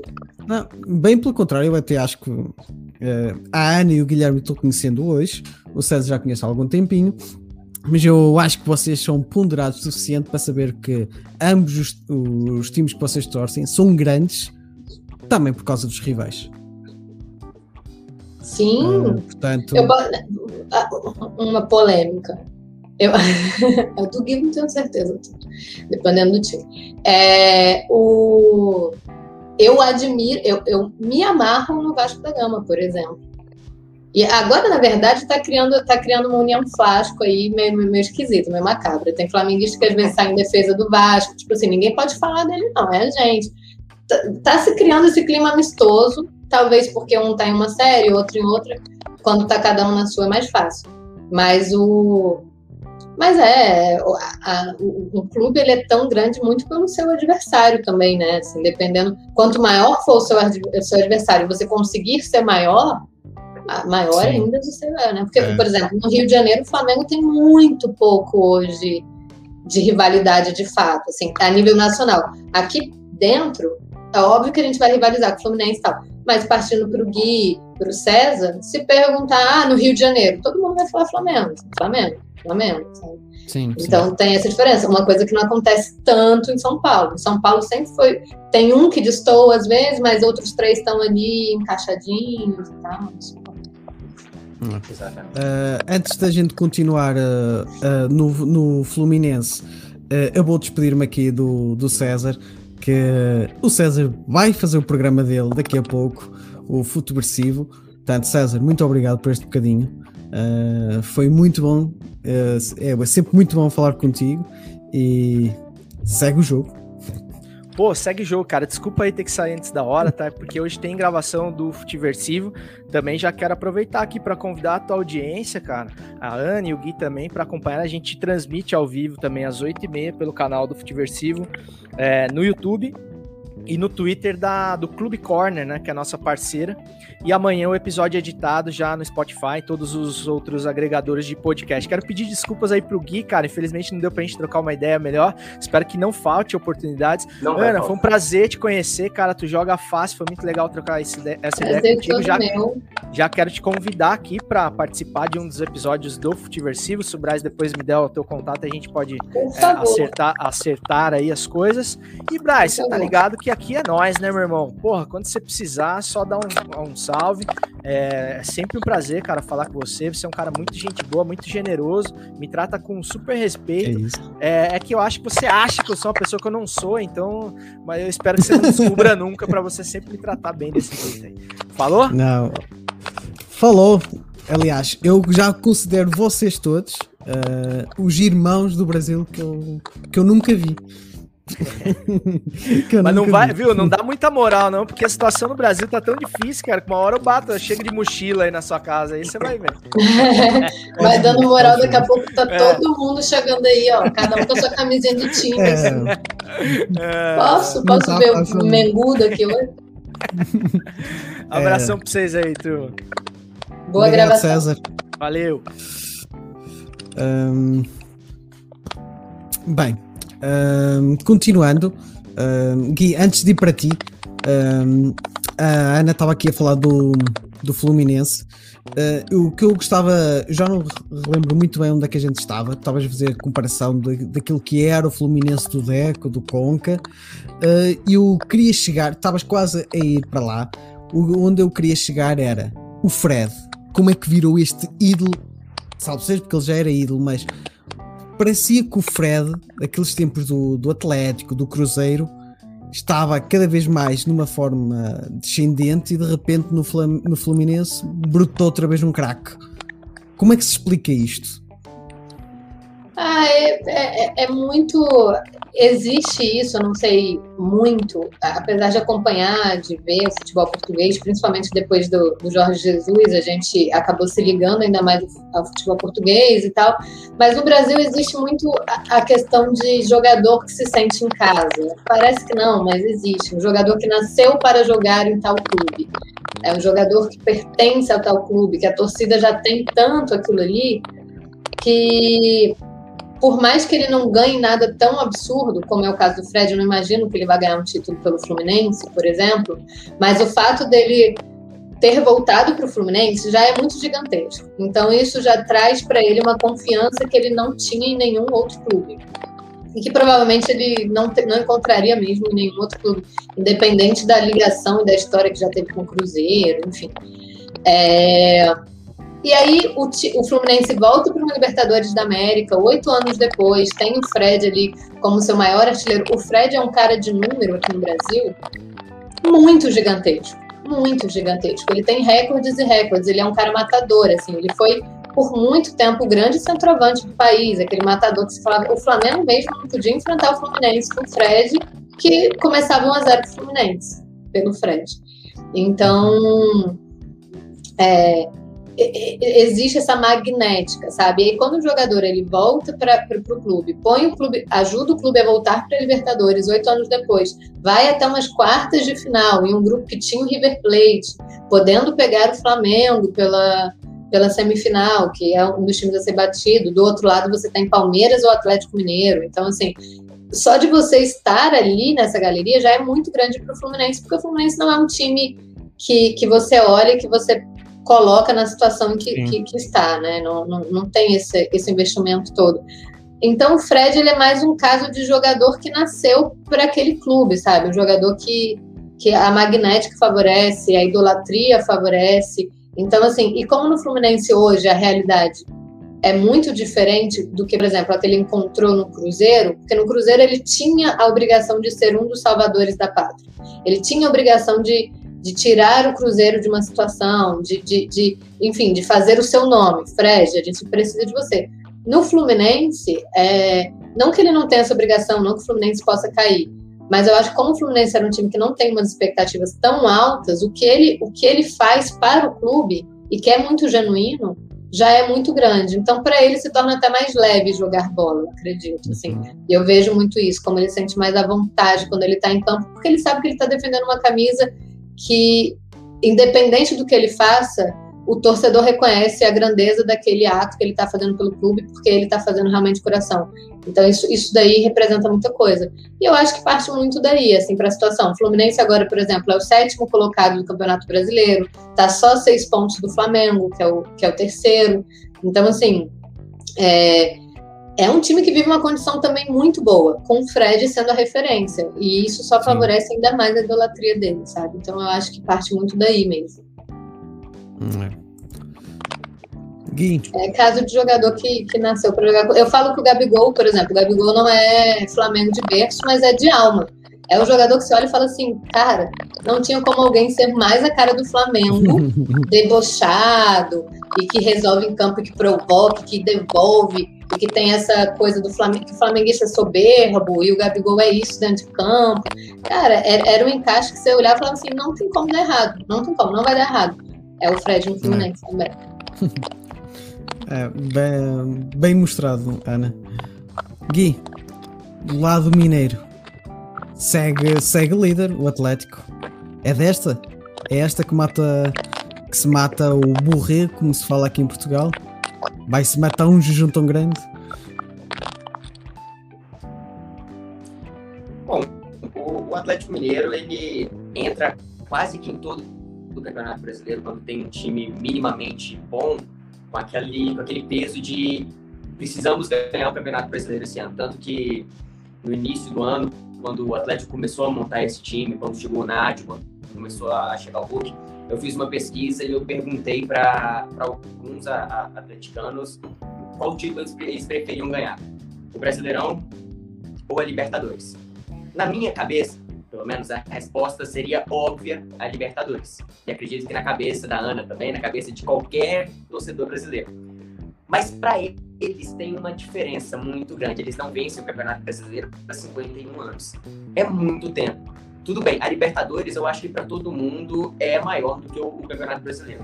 Mas a Atlético ganhou uma Libertadores em 2012. Eles sabem qual é o gosto de vencer uma, uma é. Libertadores. Eles querem voltar a sentir o gosto de ganhar um Campeonato Brasileiro. Tem 51 anos que não fazem isso. Grande parte da, da torcida do Atlético hoje não sabe o que é ganhar um Campeonato Brasileiro. Isso para um time do tamanho do Atlético é um absurdo. é muito tempo, 51 anos, sem vencer um título de, de tamanho e expressão que é o Campeonato Brasileiro aqui no Brasil. Hoje, o Atlético é líder, mais líder do que nunca, oito pontos à frente do segundo colocado, que é o, é o Palmeiras. O Flamengo vem aí nadando abraçada, subindo a cada posição a cada rodada, mas eu já não sei se consegue chegar no Atlético, não pela força que o Flamengo teoricamente não tem, mas pela consistência que o Atlético tem mostrado durante todo esse Campeonato Brasileiro. O Atlético é um time que tem sete vitórias fora, fora de casa, se eu, se eu não me engano, é o melhor visitante do Campeonato Brasileiro. É um time que convence, que não só vence, mas também convence. Eu não sou fã do estilo de jogo do Cuca. Não gosto do jeito que ele consegue extrair o melhor dos seus jogadores. Eu Sim. acho que um outro técnico nesse time conseguiria extrair muito mais. Acho que o Cuca é um técnico pragmático, um técnico que já tem alguns conceitos que está um pouco ultrapassado, mas dá certo, o time do Atlético é muito bom. Não tem como você olhar para o time do Atlético hoje e não dizer que é favorito para ganhar a maioria das competições que disputem. Independente de eu achar que na Libertadores é, o buraco é um pouco mais embaixo, porque você tem um confronto direto contra o Palmeiras. Por mais que eu ache que um, um contra um o Atlético Mineiro acaba superando o Palmeiras, mas na final, numa, numa hipotética final aí contra o Flamengo, o buraco é um pouquinho mais embaixo é um pouquinho mais difícil para o Atlético. São dois elencos absurdamente longe dos dois melhores elencos do Brasil hoje. E em uma final de jogo único, tudo pode acontecer. Vai vencer quem tiver a melhor estratégia. E no duelo de estratégias entre Renato Gaúcho e Cuca, eu fico com o Renato Gaúcho. E também ficaria com o time do Flamengo, porque eu acho o time do Flamengo é, mais completo do que o time do Atlético. Eu ainda vejo a zaga do Atlético hoje. Assim, não me passa confiança. Mas. Concordo contigo. tudo pode acontecer em um jogo único, tanto que Flamengo e River. Não preciso nem dizer que a Ana daqui de prova, o, o Gabigol fez dois gols no espaço de quatro minutos, quando ninguém mais acreditaria que o Flamengo poderia virar o jogo. Então, o, a graça de ter um jogo único é essa, tudo pode acontecer. É. Uh, o que eu acho do, do elenco do, do Atlético é que realmente tu, tu focaste bem a, a, fragilidade, que é a defesa. Uh, eu gosto muito do. Até marcou ontem, do o Alonso. Eu gosto muito do, daquilo que ele pode oferecer como zagueiro, porém uh, falta ali um outro elemento que consiga dar ali algo mais. Se calhar um jogador ou, com as mesmas características, não ao mesmo nível, já estou a pedir muito, mas que tem, que tem as mesmas características, por exemplo, o David Luiz agora no Flamengo. Precisa de ali alguém na defesa que saiba controlar a bola e que também consiga jogar em certas situações. Não é bola para a frente, desesperado, sem qualquer objetivo. Uh, eu acho que isso é uma das falhas do Atlético. E uh, o Guga eu esperava muito mais do, do Guga do que aquilo que ele tem entregado, sinceramente. Eu esperava muito mais dele. Já do outro lado da, da defesa, o Arana e o Dodô, uh, acho que conseguem tapar num campeonato brasileiro tão grande, tão extenso, e agora com a Libertadores, eu acho que consegue, para o nível do Brasil, uh, e corrija-me se estou enganado, acho que serve muito bem. Sim. Uh, o, tanto o Arana como, como o Dodô. Já o resto, uh, para mim, o melhor jogador do Atlético é, sem sombra de dúvida, o Nacho.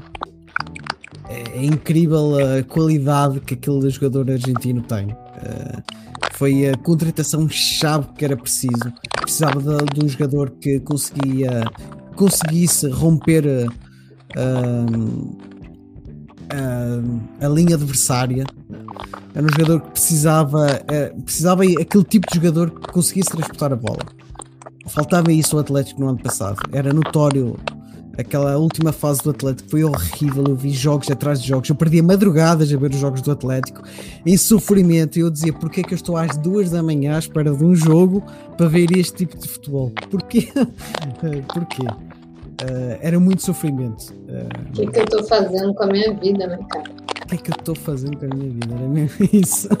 Eu estou me metendo, cara, pelo amor de Deus. Eu fiz jogos assim é. recentes também. O, os, os cruzeirenses da parte da minha da família da, da, minha esposa falam isso mesmo. Cara, você escolheu o outro lado. Quero que é sofrimento.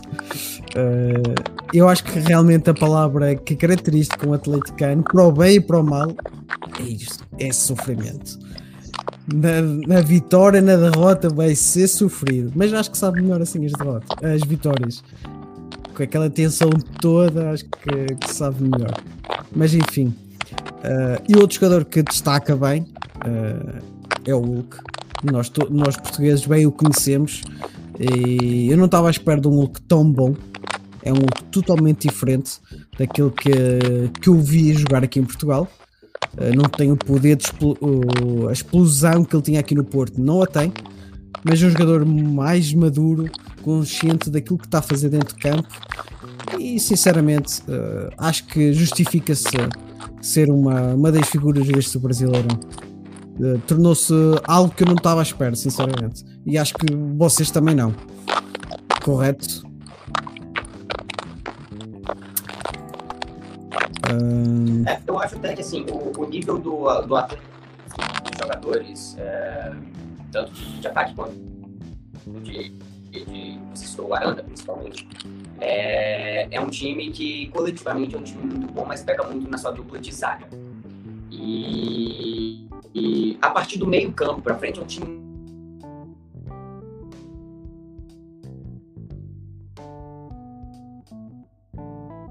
Acho que perdemos aqui é, o, o Gui.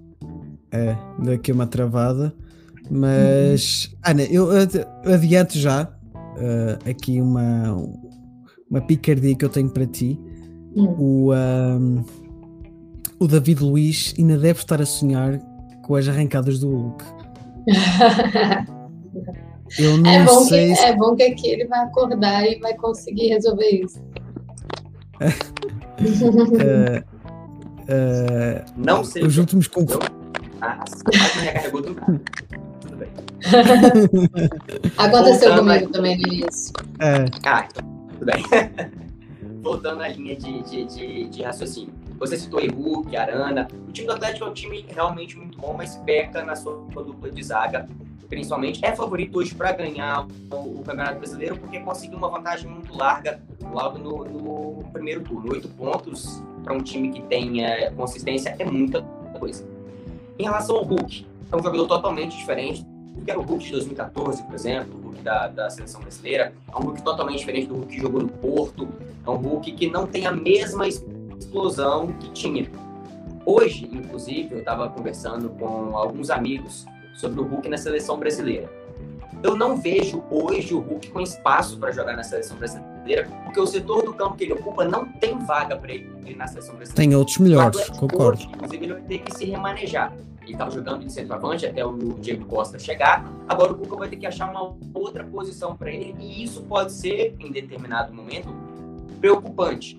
Porque ele não tem mais explosão que teria antes para jogar de ponta, por exemplo. Ele não consegue ir marcar e voltar os 90 minutos. É um jogador de muita força física, por isso deu muito certo como centroavante.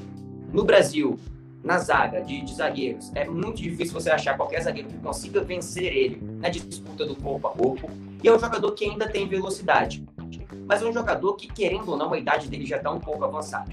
Na seleção brasileira, por exemplo, se você for colocar o Hulk na ponta, você vai ter que tirar quem? Você olha para um lado, você tem o Neymar, você tem o Vinícius Júnior, você tem uh, jogadores mais novos, jogadores que conseguem cumprir um papel taticamente melhor do que ele. E no centroavante, se você olhar só no último jogo, entre Hulk e Gabigol, eu fico com o Gabigol de olhos fechados. Não só pela qualidade técnica do Gabigol, mas porque o Gabigol consegue se movimentar muito melhor e gerar mais espaço do que o Hulk. E para o esquema do Tite, isso é fundamental. Tanto que todos os centroavantes que jogam com ele jogam dessa maneira.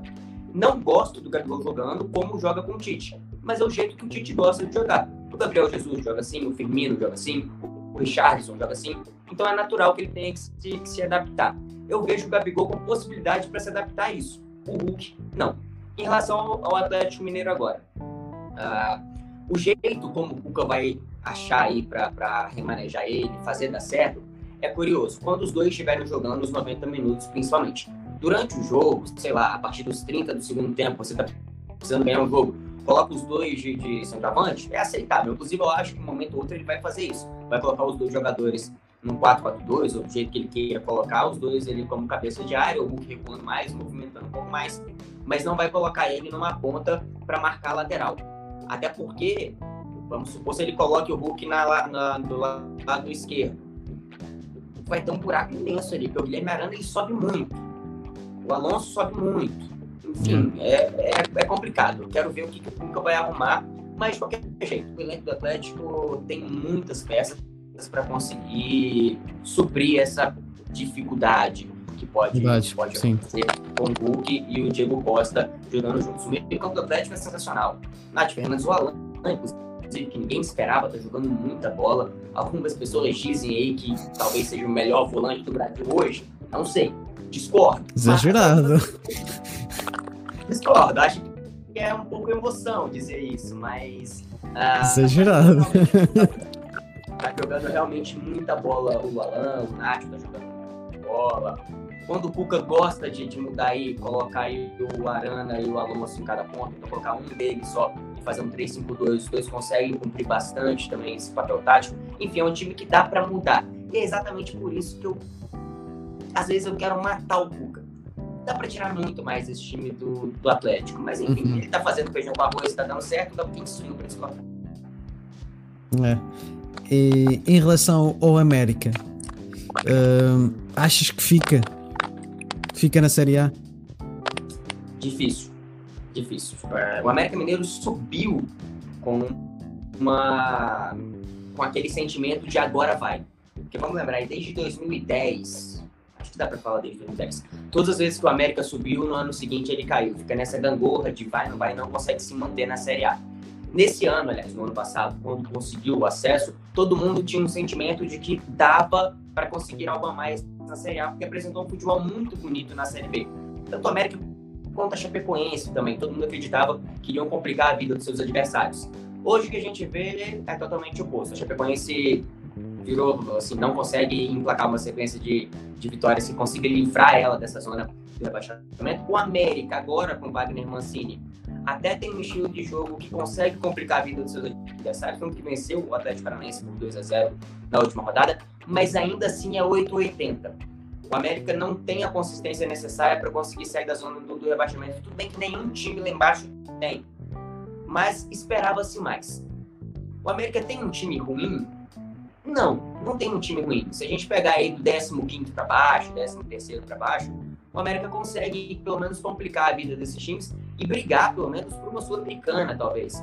Mas acontece que quando o Lisca leva o América para a Série A, ele leva, tenho que dizer que talvez ele tenha tido aí um, uma prepotência muito grande. Ele subiu para a Série A cornetando o Cruzeiro, subiu para a Série A cornetando o Atlético Mineiro, e acabou que no fim das contas não deu muito certo. Acho que o Lisca ele se apegou no que ele conseguiu fazer na Série B e não conseguiu emplacar a mesma coisa na Série A. No Campeonato Mineiro mesmo, o América Mineiro chegou a jogar bem os dois jogos da final. O, América Mineiro conseguiu em alguns momentos do jogo anular o Atlético Mineiro, contra o Cruzeiro amassou o Cruzeiro, mas no Campeonato Brasileiro não conseguiu emplacar. O Lisca ele tinha ele mostrou defeitos que não mostrou na Série B, por exemplo, porque o nível é totalmente diferente. Disputar uma Série A, uma Série B é completamente oposto. E o Wagner Mancini, com passagens aí pelo, pelo Corinthians, que já tem aí mais rodagem do que o Lisca, consegue fazer esse time do América ser minimamente competitivo. É o suficiente para manter o América Mineiro na Série A? Isso a gente vai descobrir daqui a algumas rodadas. Mas hoje não é. O, o, o Mancini ainda precisa dar mais é, consistência, dar mais competitividade nesse time do América. Tudo bem que o trabalho está começando teoricamente agora. No Brasil, não agora, porque o Wagner Mancini já tem quase um mês, mais de um mês que está no, no América Mineiro. Em um mês você derruba uns três treinadores aqui se, se, se copiar. Então, mas hum. dá para tirar alguma coisa desse, desse América.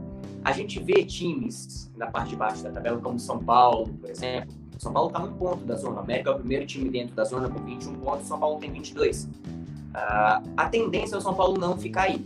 A tendência é que o Cristo consiga fazer o São Paulo voltar a, a, a jogar bola e o São Paulo saia dessa colocação. Mas daí em diante, você tem times como América Mineiro, perdão, como Bahia, como Atlético Paranaense, times que também costumam oscilar. E essas oscilações, se o América souber aproveitar, consegue pelo menos competir para chegar nas Sim. últimas rodadas vivo, para não ser rebaixado. dizer para o torcedor do América que vai chegar na 38ª rodada completamente livre do rebaixamento é iludir o torcedor. Isso não vai acontecer. O América não tem time para isso.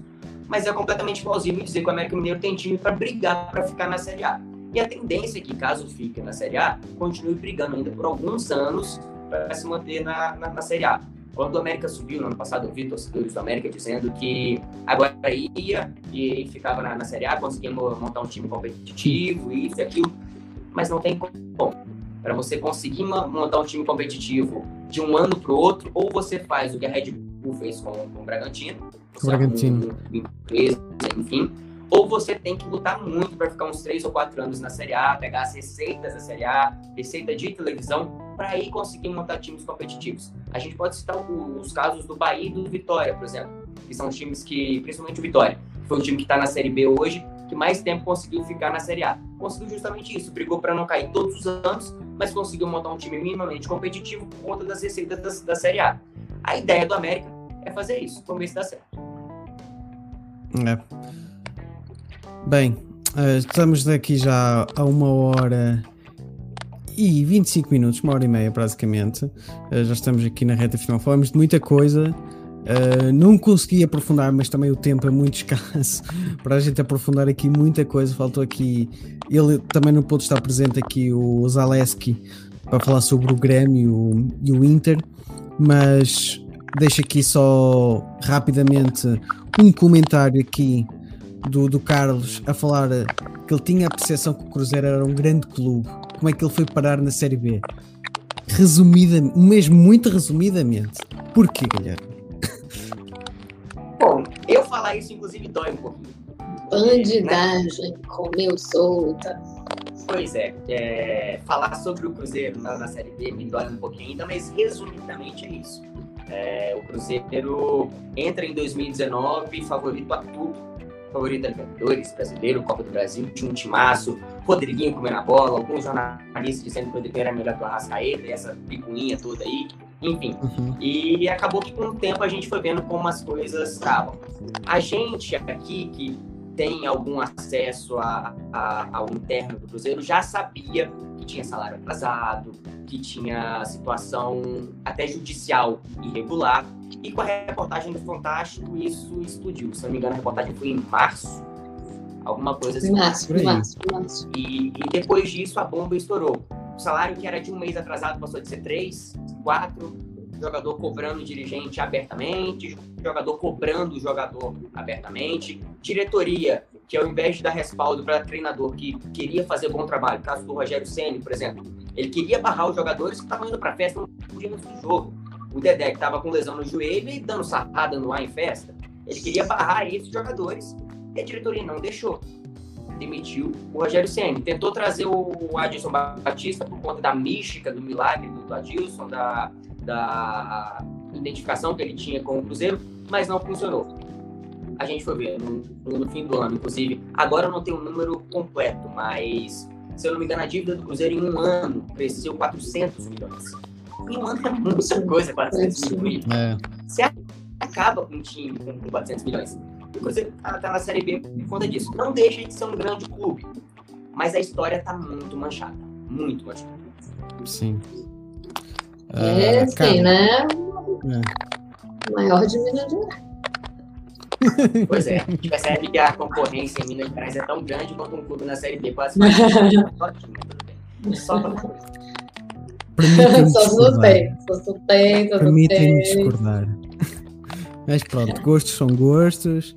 Uh, continuo a achar que o maior de Minas o Atlético, mas gostos são gostos. Uh... Bom, para mim é, pronto. É. no meu coração. o seu coração é. O seu coração é. Pronto. Aí, aí ninguém me tira. Daqui a Eu pouco. Eu bastante com o torcedor do do Cruzeiro, quando o Cruzeiro não subiu, né? Ficou de novo na, na B, eles falaram assim: até nisso a gente foi bem antes. Até nisso. a gente conseguiu duas vezes. até ficar na série. O torcedor com ele. Eu, eu tenho sorte que a, que é cruzeirense cá de casa não liga muito a futebol, porque dormir com o inimigo é complicado. É complicado, é complicado. Mas o Flamengo, o Flamengo não, é, o Rio de Janeiro também tá cheio de representantes na Série B, né? Então, É, com o Vasco. tem muito Botafogo. atrás. né? E o Vasco correndo chances de não, correndo risco de não subir, né? Também tem Sim. essa. Se eu tivesse que dar um palpite, esse ano eu daria um palpite que nem Cruzeiro nem Vasco só. Eu, eu também. No início, muito louco, porque no início eu pensava que o Botafogo não fosse subir. Eu falei, Botafogo. é, Inclusive, existia um medo é, do Botafogo descer e, de fato, ter que acabar, porque o, Botafogo não. Assim, a renda do Botafogo é muito pequena, a dívida é uma das maiores, se não a maior, se me falha a memória. É absurdo e o Botafogo. é, tem muito pouco de retorno. Então, o medo da torcida era assim, cara, se cair, vai acabar.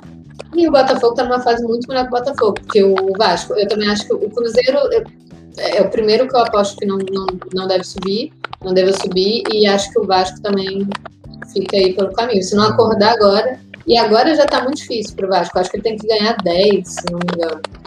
A conta Então- pro Vasco e pro Cruzeiro é praticamente a mesma. Os dois estão com quase a mesma pontuação. A diferença de. O Vasco tem uma diferença de 9 pontos pro G4 e o Cruzeiro uma diferença de 11. Então, assim, hoje o aproveitamento do Cruzeiro com o Luxemburgo é o suficiente. Mas não vai manter esse aproveitamento. É, e aí eles têm que torcer para tropeço de todo mundo, né? Também, assim, né? além do seu. Porque, por exemplo, Flamengo e Atlético. O Atlético está oito pontos do, do Flamengo, mas o Flamengo tem dois jogos atrasados em relação ao Atlético. Então, você é, considerando que mesmo que o Flamengo vença os dois, ainda depende de um tropeço do Atlético, que o flamenguista só considera esse tropeço, até como você disse, pela estabilidade do, do Atlético, num confronto direto. É assim, cara, ou a gente ganha do Atlético e depois faz esses dois jogos pendentes, porque é contra o Grêmio, que tá muito mal, um Grêmio vice-lanterna ali, não sei se subiu agora porque venceu, mas está na zona, e o Atlético Paranaense, como você disse, também é um time muito instável, que o Flamengo entra como amplo favorito aos dois. E aí, então, o Flamengo ainda depende do Atlético. E aí a situação de Cruzeiro e Vasco, porque depende, assim, não basta fazer o seu, né? Já, já depende de outros estados também. Isso aí é sempre. Os dois dependem de um milagre, né? Hum. Além dos resultados, né? É de um milagre.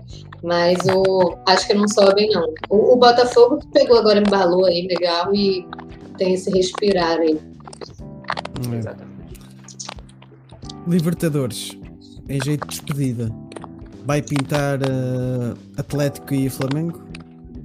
Cara, eu, falo isso, eu falei isso já. A primeira semifinal definida foi Atlético e Palmeiras.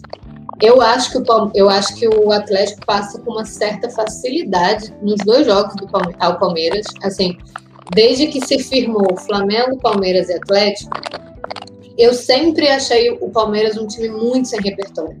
Assim, o Abel, ele, ele chegou ali. no- é- é- é- os primeiros meses do Abel foram muito em ascensão, porque era, é, é o mesmo caso do Jesus.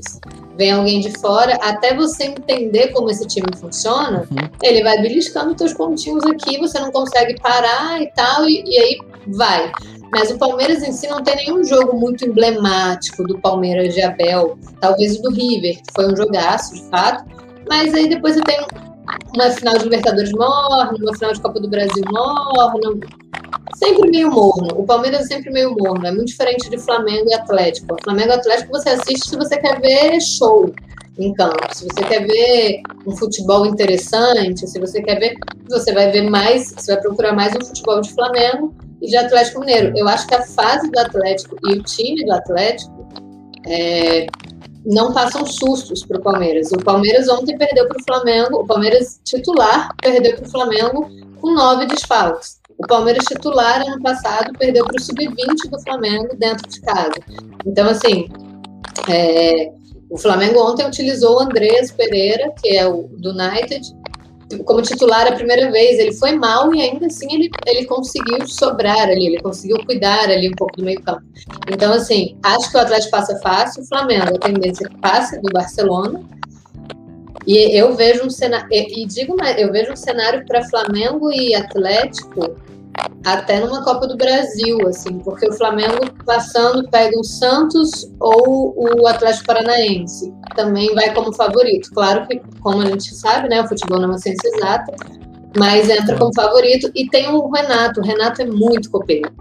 Se tem uma coisa que o Renato sabe jogar, é Copa. Seja ela Libertadores ou seja ela do Brasil. Como o Gui bem disse, é, numa final de Libertadores, tendo.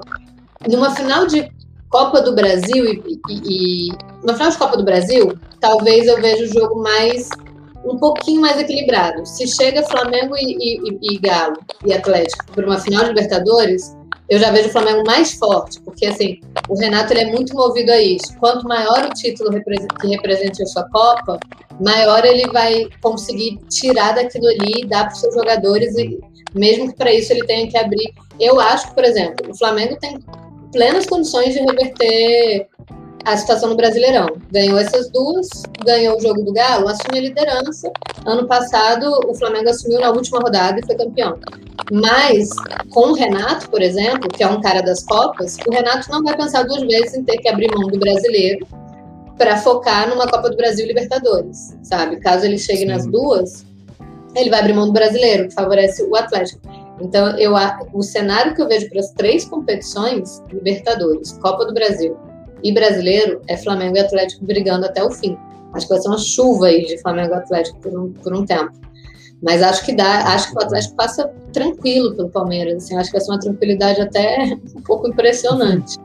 Eu acho, eu, ve, eu vejo nessas condições. Para o Fluminense também, já tem a vantagem no jogo de ida, então acredito que chegue a semifinal da, da Copa do Brasil.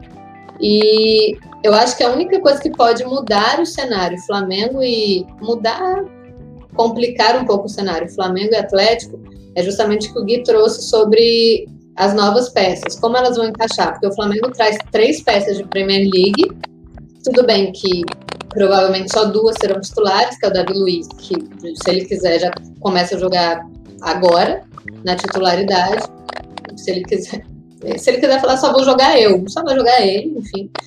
E o Andrés, eu imagino que também assuma essa titularidade no lugar do Diego Ribas, que é um jogador absurdo, muito bom, mas pela idade, enfim, ele não tem o pique de aguentar três competições.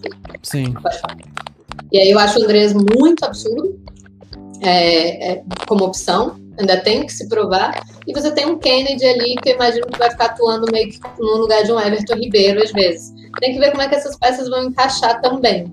Mas eu vejo o Flamengo muito mais forte do que já teve em todo esse tempo. Muito mais forte do que o time de Jorge Jesus, por exemplo, que não tinha banco. O banco era o Lincoln, por exemplo, Berril e tal. Então eu vejo o Flamengo e o Atlético brigando nas três frentes e vivendo os seus maiores momentos de elenco. Assim, é, a, é.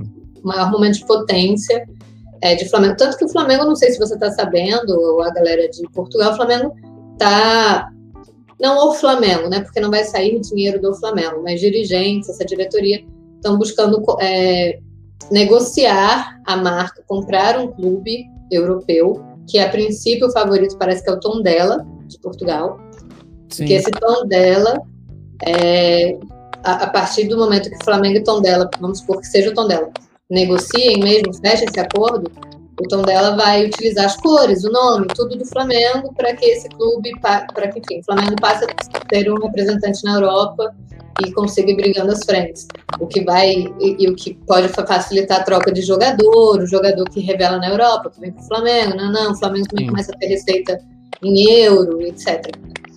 E que pode ser um, um baita do negócio também, né? Não se sabe. Aí tem o Atlético na outra frente, que também inovou com, com o negócio da, do Bitcoin, né? Que você, para investir, para todo mundo ficar. De onde vem o dinheiro do Atlético? De um baita do investimento, uma baita sacada que a diretoria teve.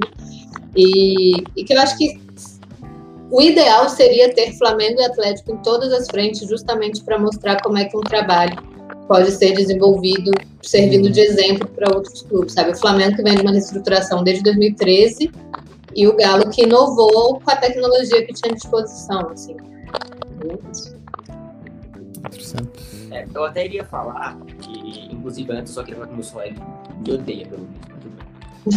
Ah, eu concordo com a Ana, eu acho que dá pra gente colocar Flamengo e Galo não só na final da Libertadores, mas também na final da Copa do Brasil. Acho que na, na Libertadores, a, a não ser que o Dudu, Rony e companhia façam um milagre, o Atlético passa com facilidade pelo Palmeiras. Na Copa do Brasil, eu também vejo tanto o Flamengo quanto o Atlético favorito em ambas as frentes. Uh, nos, nos, dois lados da chave, eu acho que os dois são bem favoritos. Uh, o Flamengo é mais time que o Santos, o Flamengo é mais time que o Atlético.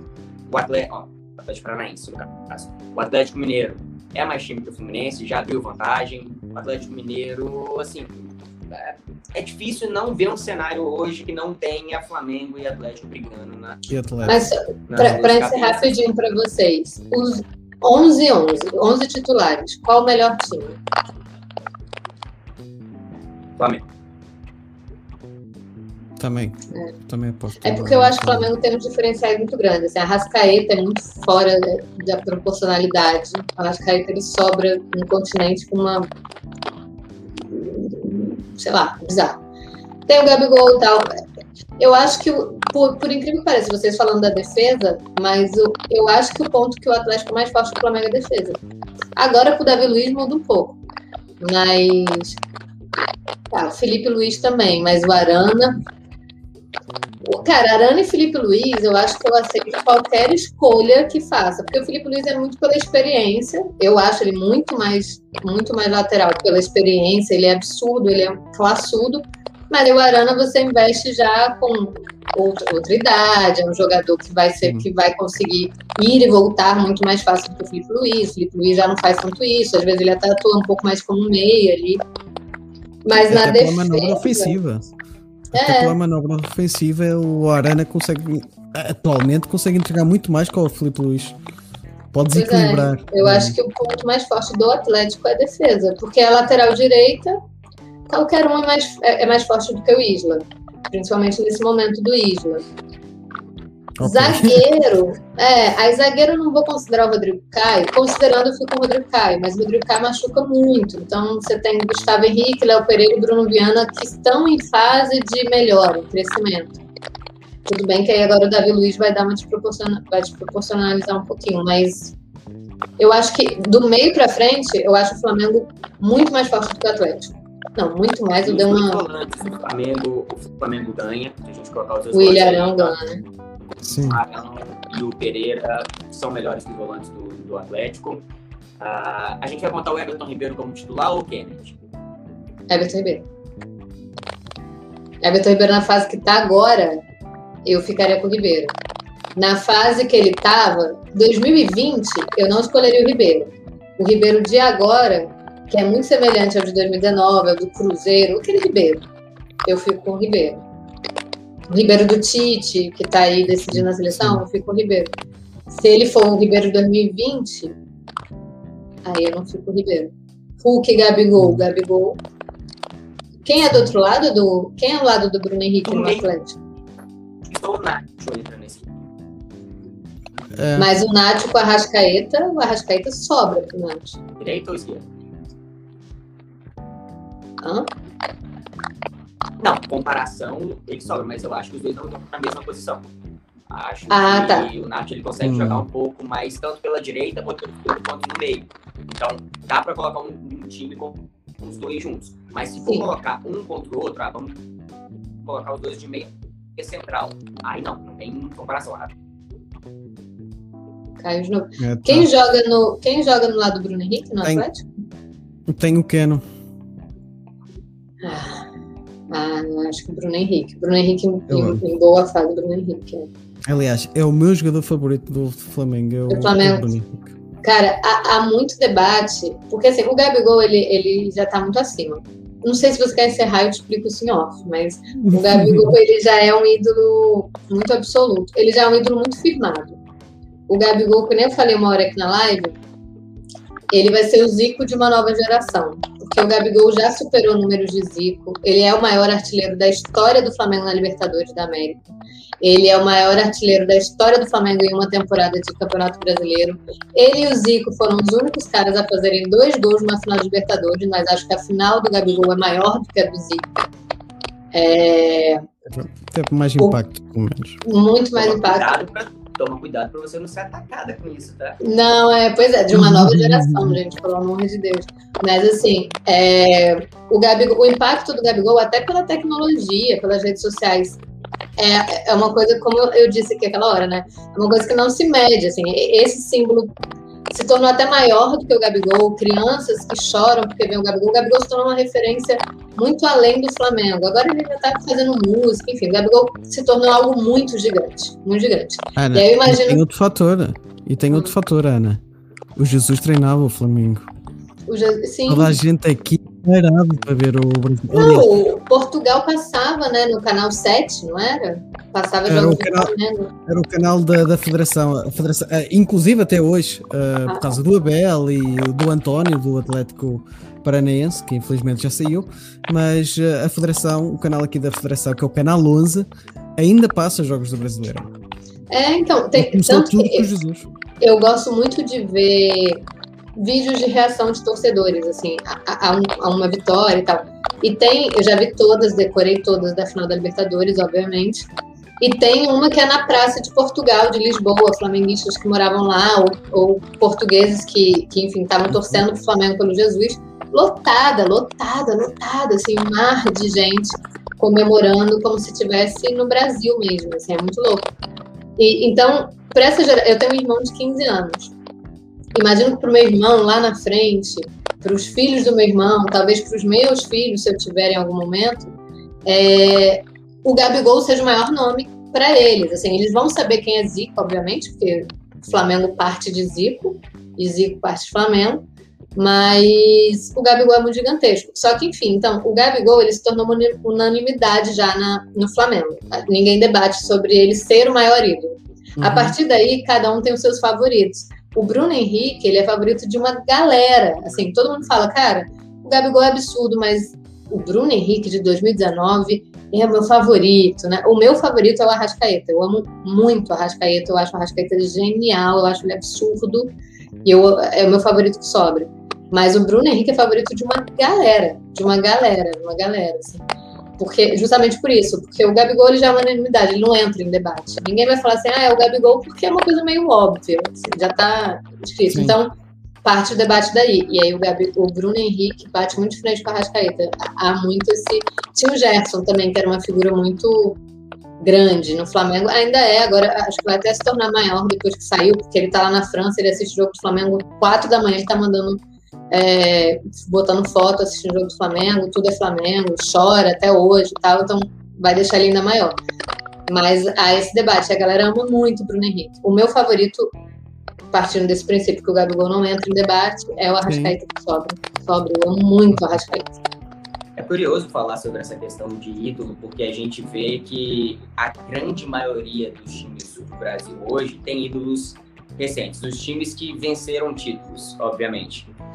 E é muito E é uma resistência, né? é A, ídolos novos. É, e, é, e é muito louco pensar que assim, que todos esses.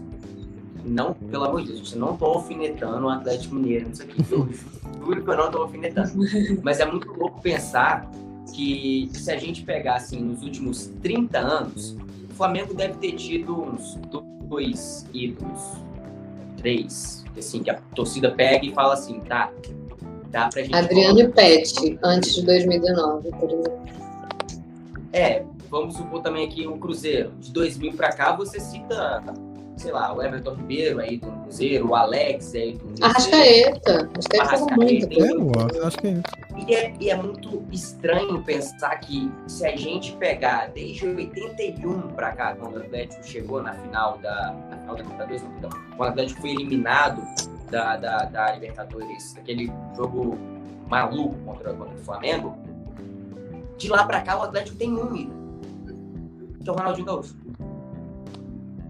Só. Acho que tá na hora de aparecer alguém pra torcida do Atlético abraçar e falar esse cara entra pra história do, do, do meu time. Pode ser o Hulk?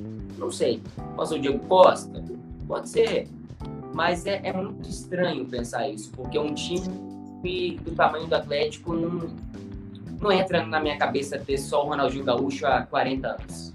É. Você que cobre e o que torce. Quem hoje tem o maior apelo no time? É o Hulk? Tipo assim, é é o grande favorito de uma maioria. Ou é o Nacho? Eu vejo muita coisa sobre o Nacho, cara.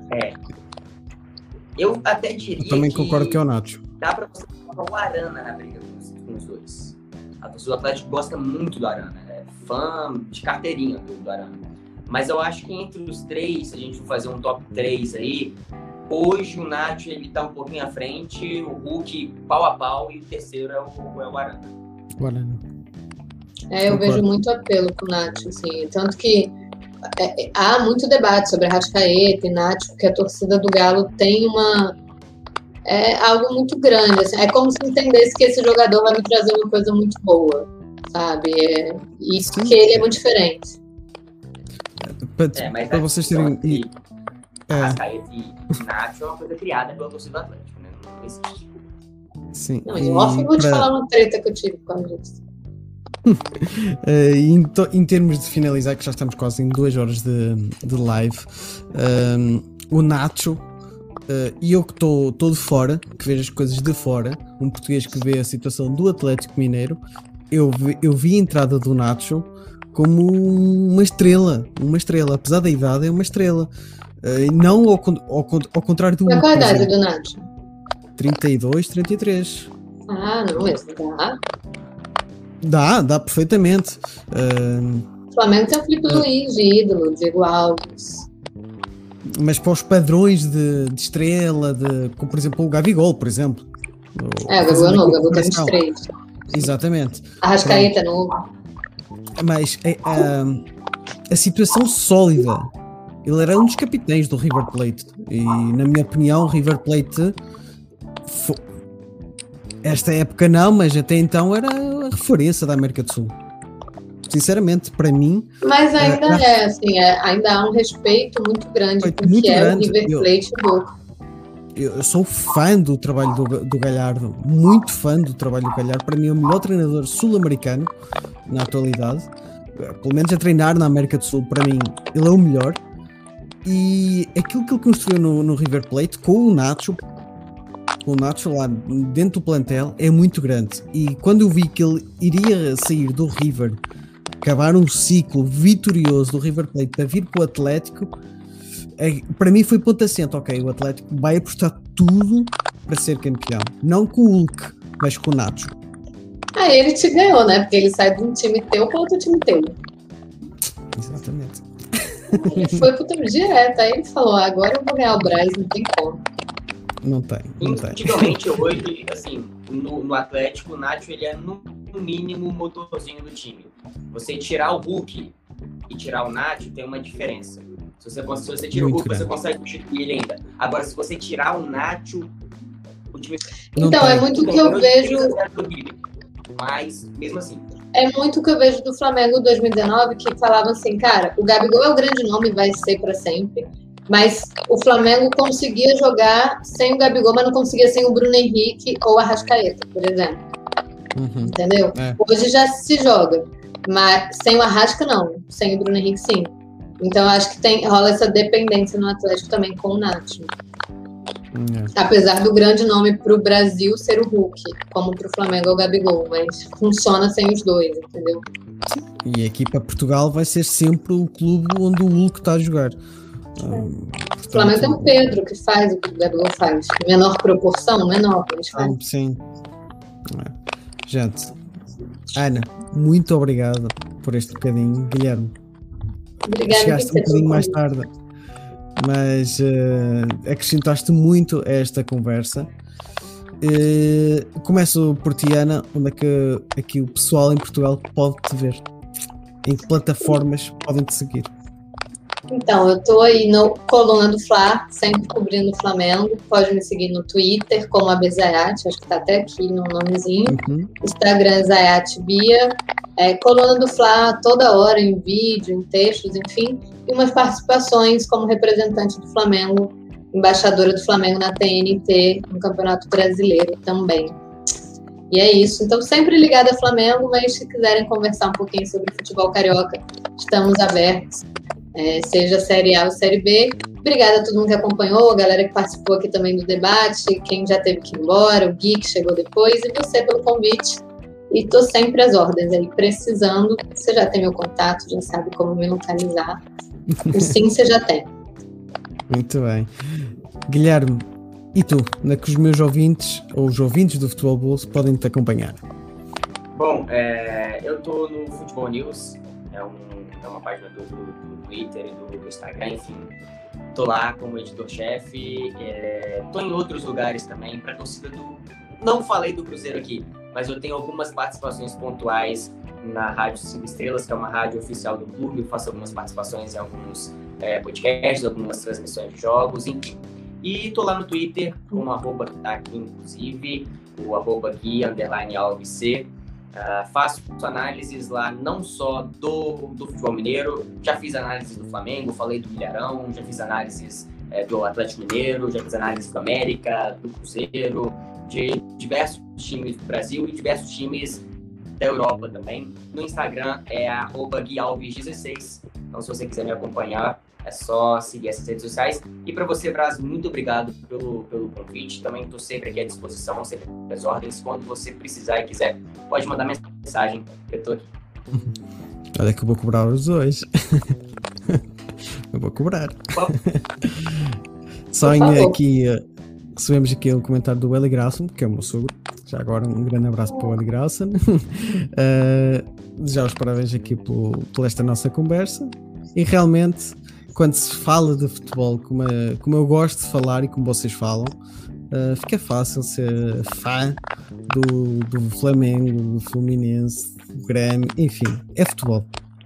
É futebol. E, Acima de e tudo. É cada vez, e é cada vez mais escasso uh, ter uh, canais em televisão, em rádio, que se fale de futebol com paixão. Uh, portanto, os vossos canais, eu cheguei através de vocês por causa dos vossos canais uh, e por referências de outras pessoas que vos seguem, porque realmente é isto, a gente traz amor ao futebol, não só aos nossos, aos nossos clubes, aos nossos times, mas amor ao futebol. Isto é que tem de ser sempre realçado. É isso. Eu me emociono fácil, cara. Falar de futebol, eu tô começando aqui. Já segurei lá na Libertadores, falando da Libertadores, agora vou ter que segurar de novo, ainda bem que tá acabando. é, é, muito, é muito fácil a gente se emocionar. Eu também sou perito em emocionar-me com histórias do, do desporto do em futebol. si. Portanto, Impressionante, é. cara. Impressionante que, que é esse esporte. A maior invenção humana com sobras. Sem dúvida, sem dúvida. Quanto a vocês, ouvintes, uh, espero que tenham gostado. Foi um episódio mais longo que o, que o esperado, mas também com tantos clubes bons no Brasil, isto tinha que ser mais, mais demorado, mais requintado. Portanto, espero por vocês na próxima semana, muito provavelmente para falar de um clube histórico, de uma época histórica, histórico recente, vá, que vai ser sobre o Borussia Dortmund de Klopp. Portanto, fiquem por aí. Para a próxima semana vamos ter o grande Dortmund, a muralha amarela aqui no Futebol do Poço. Fiquem bem.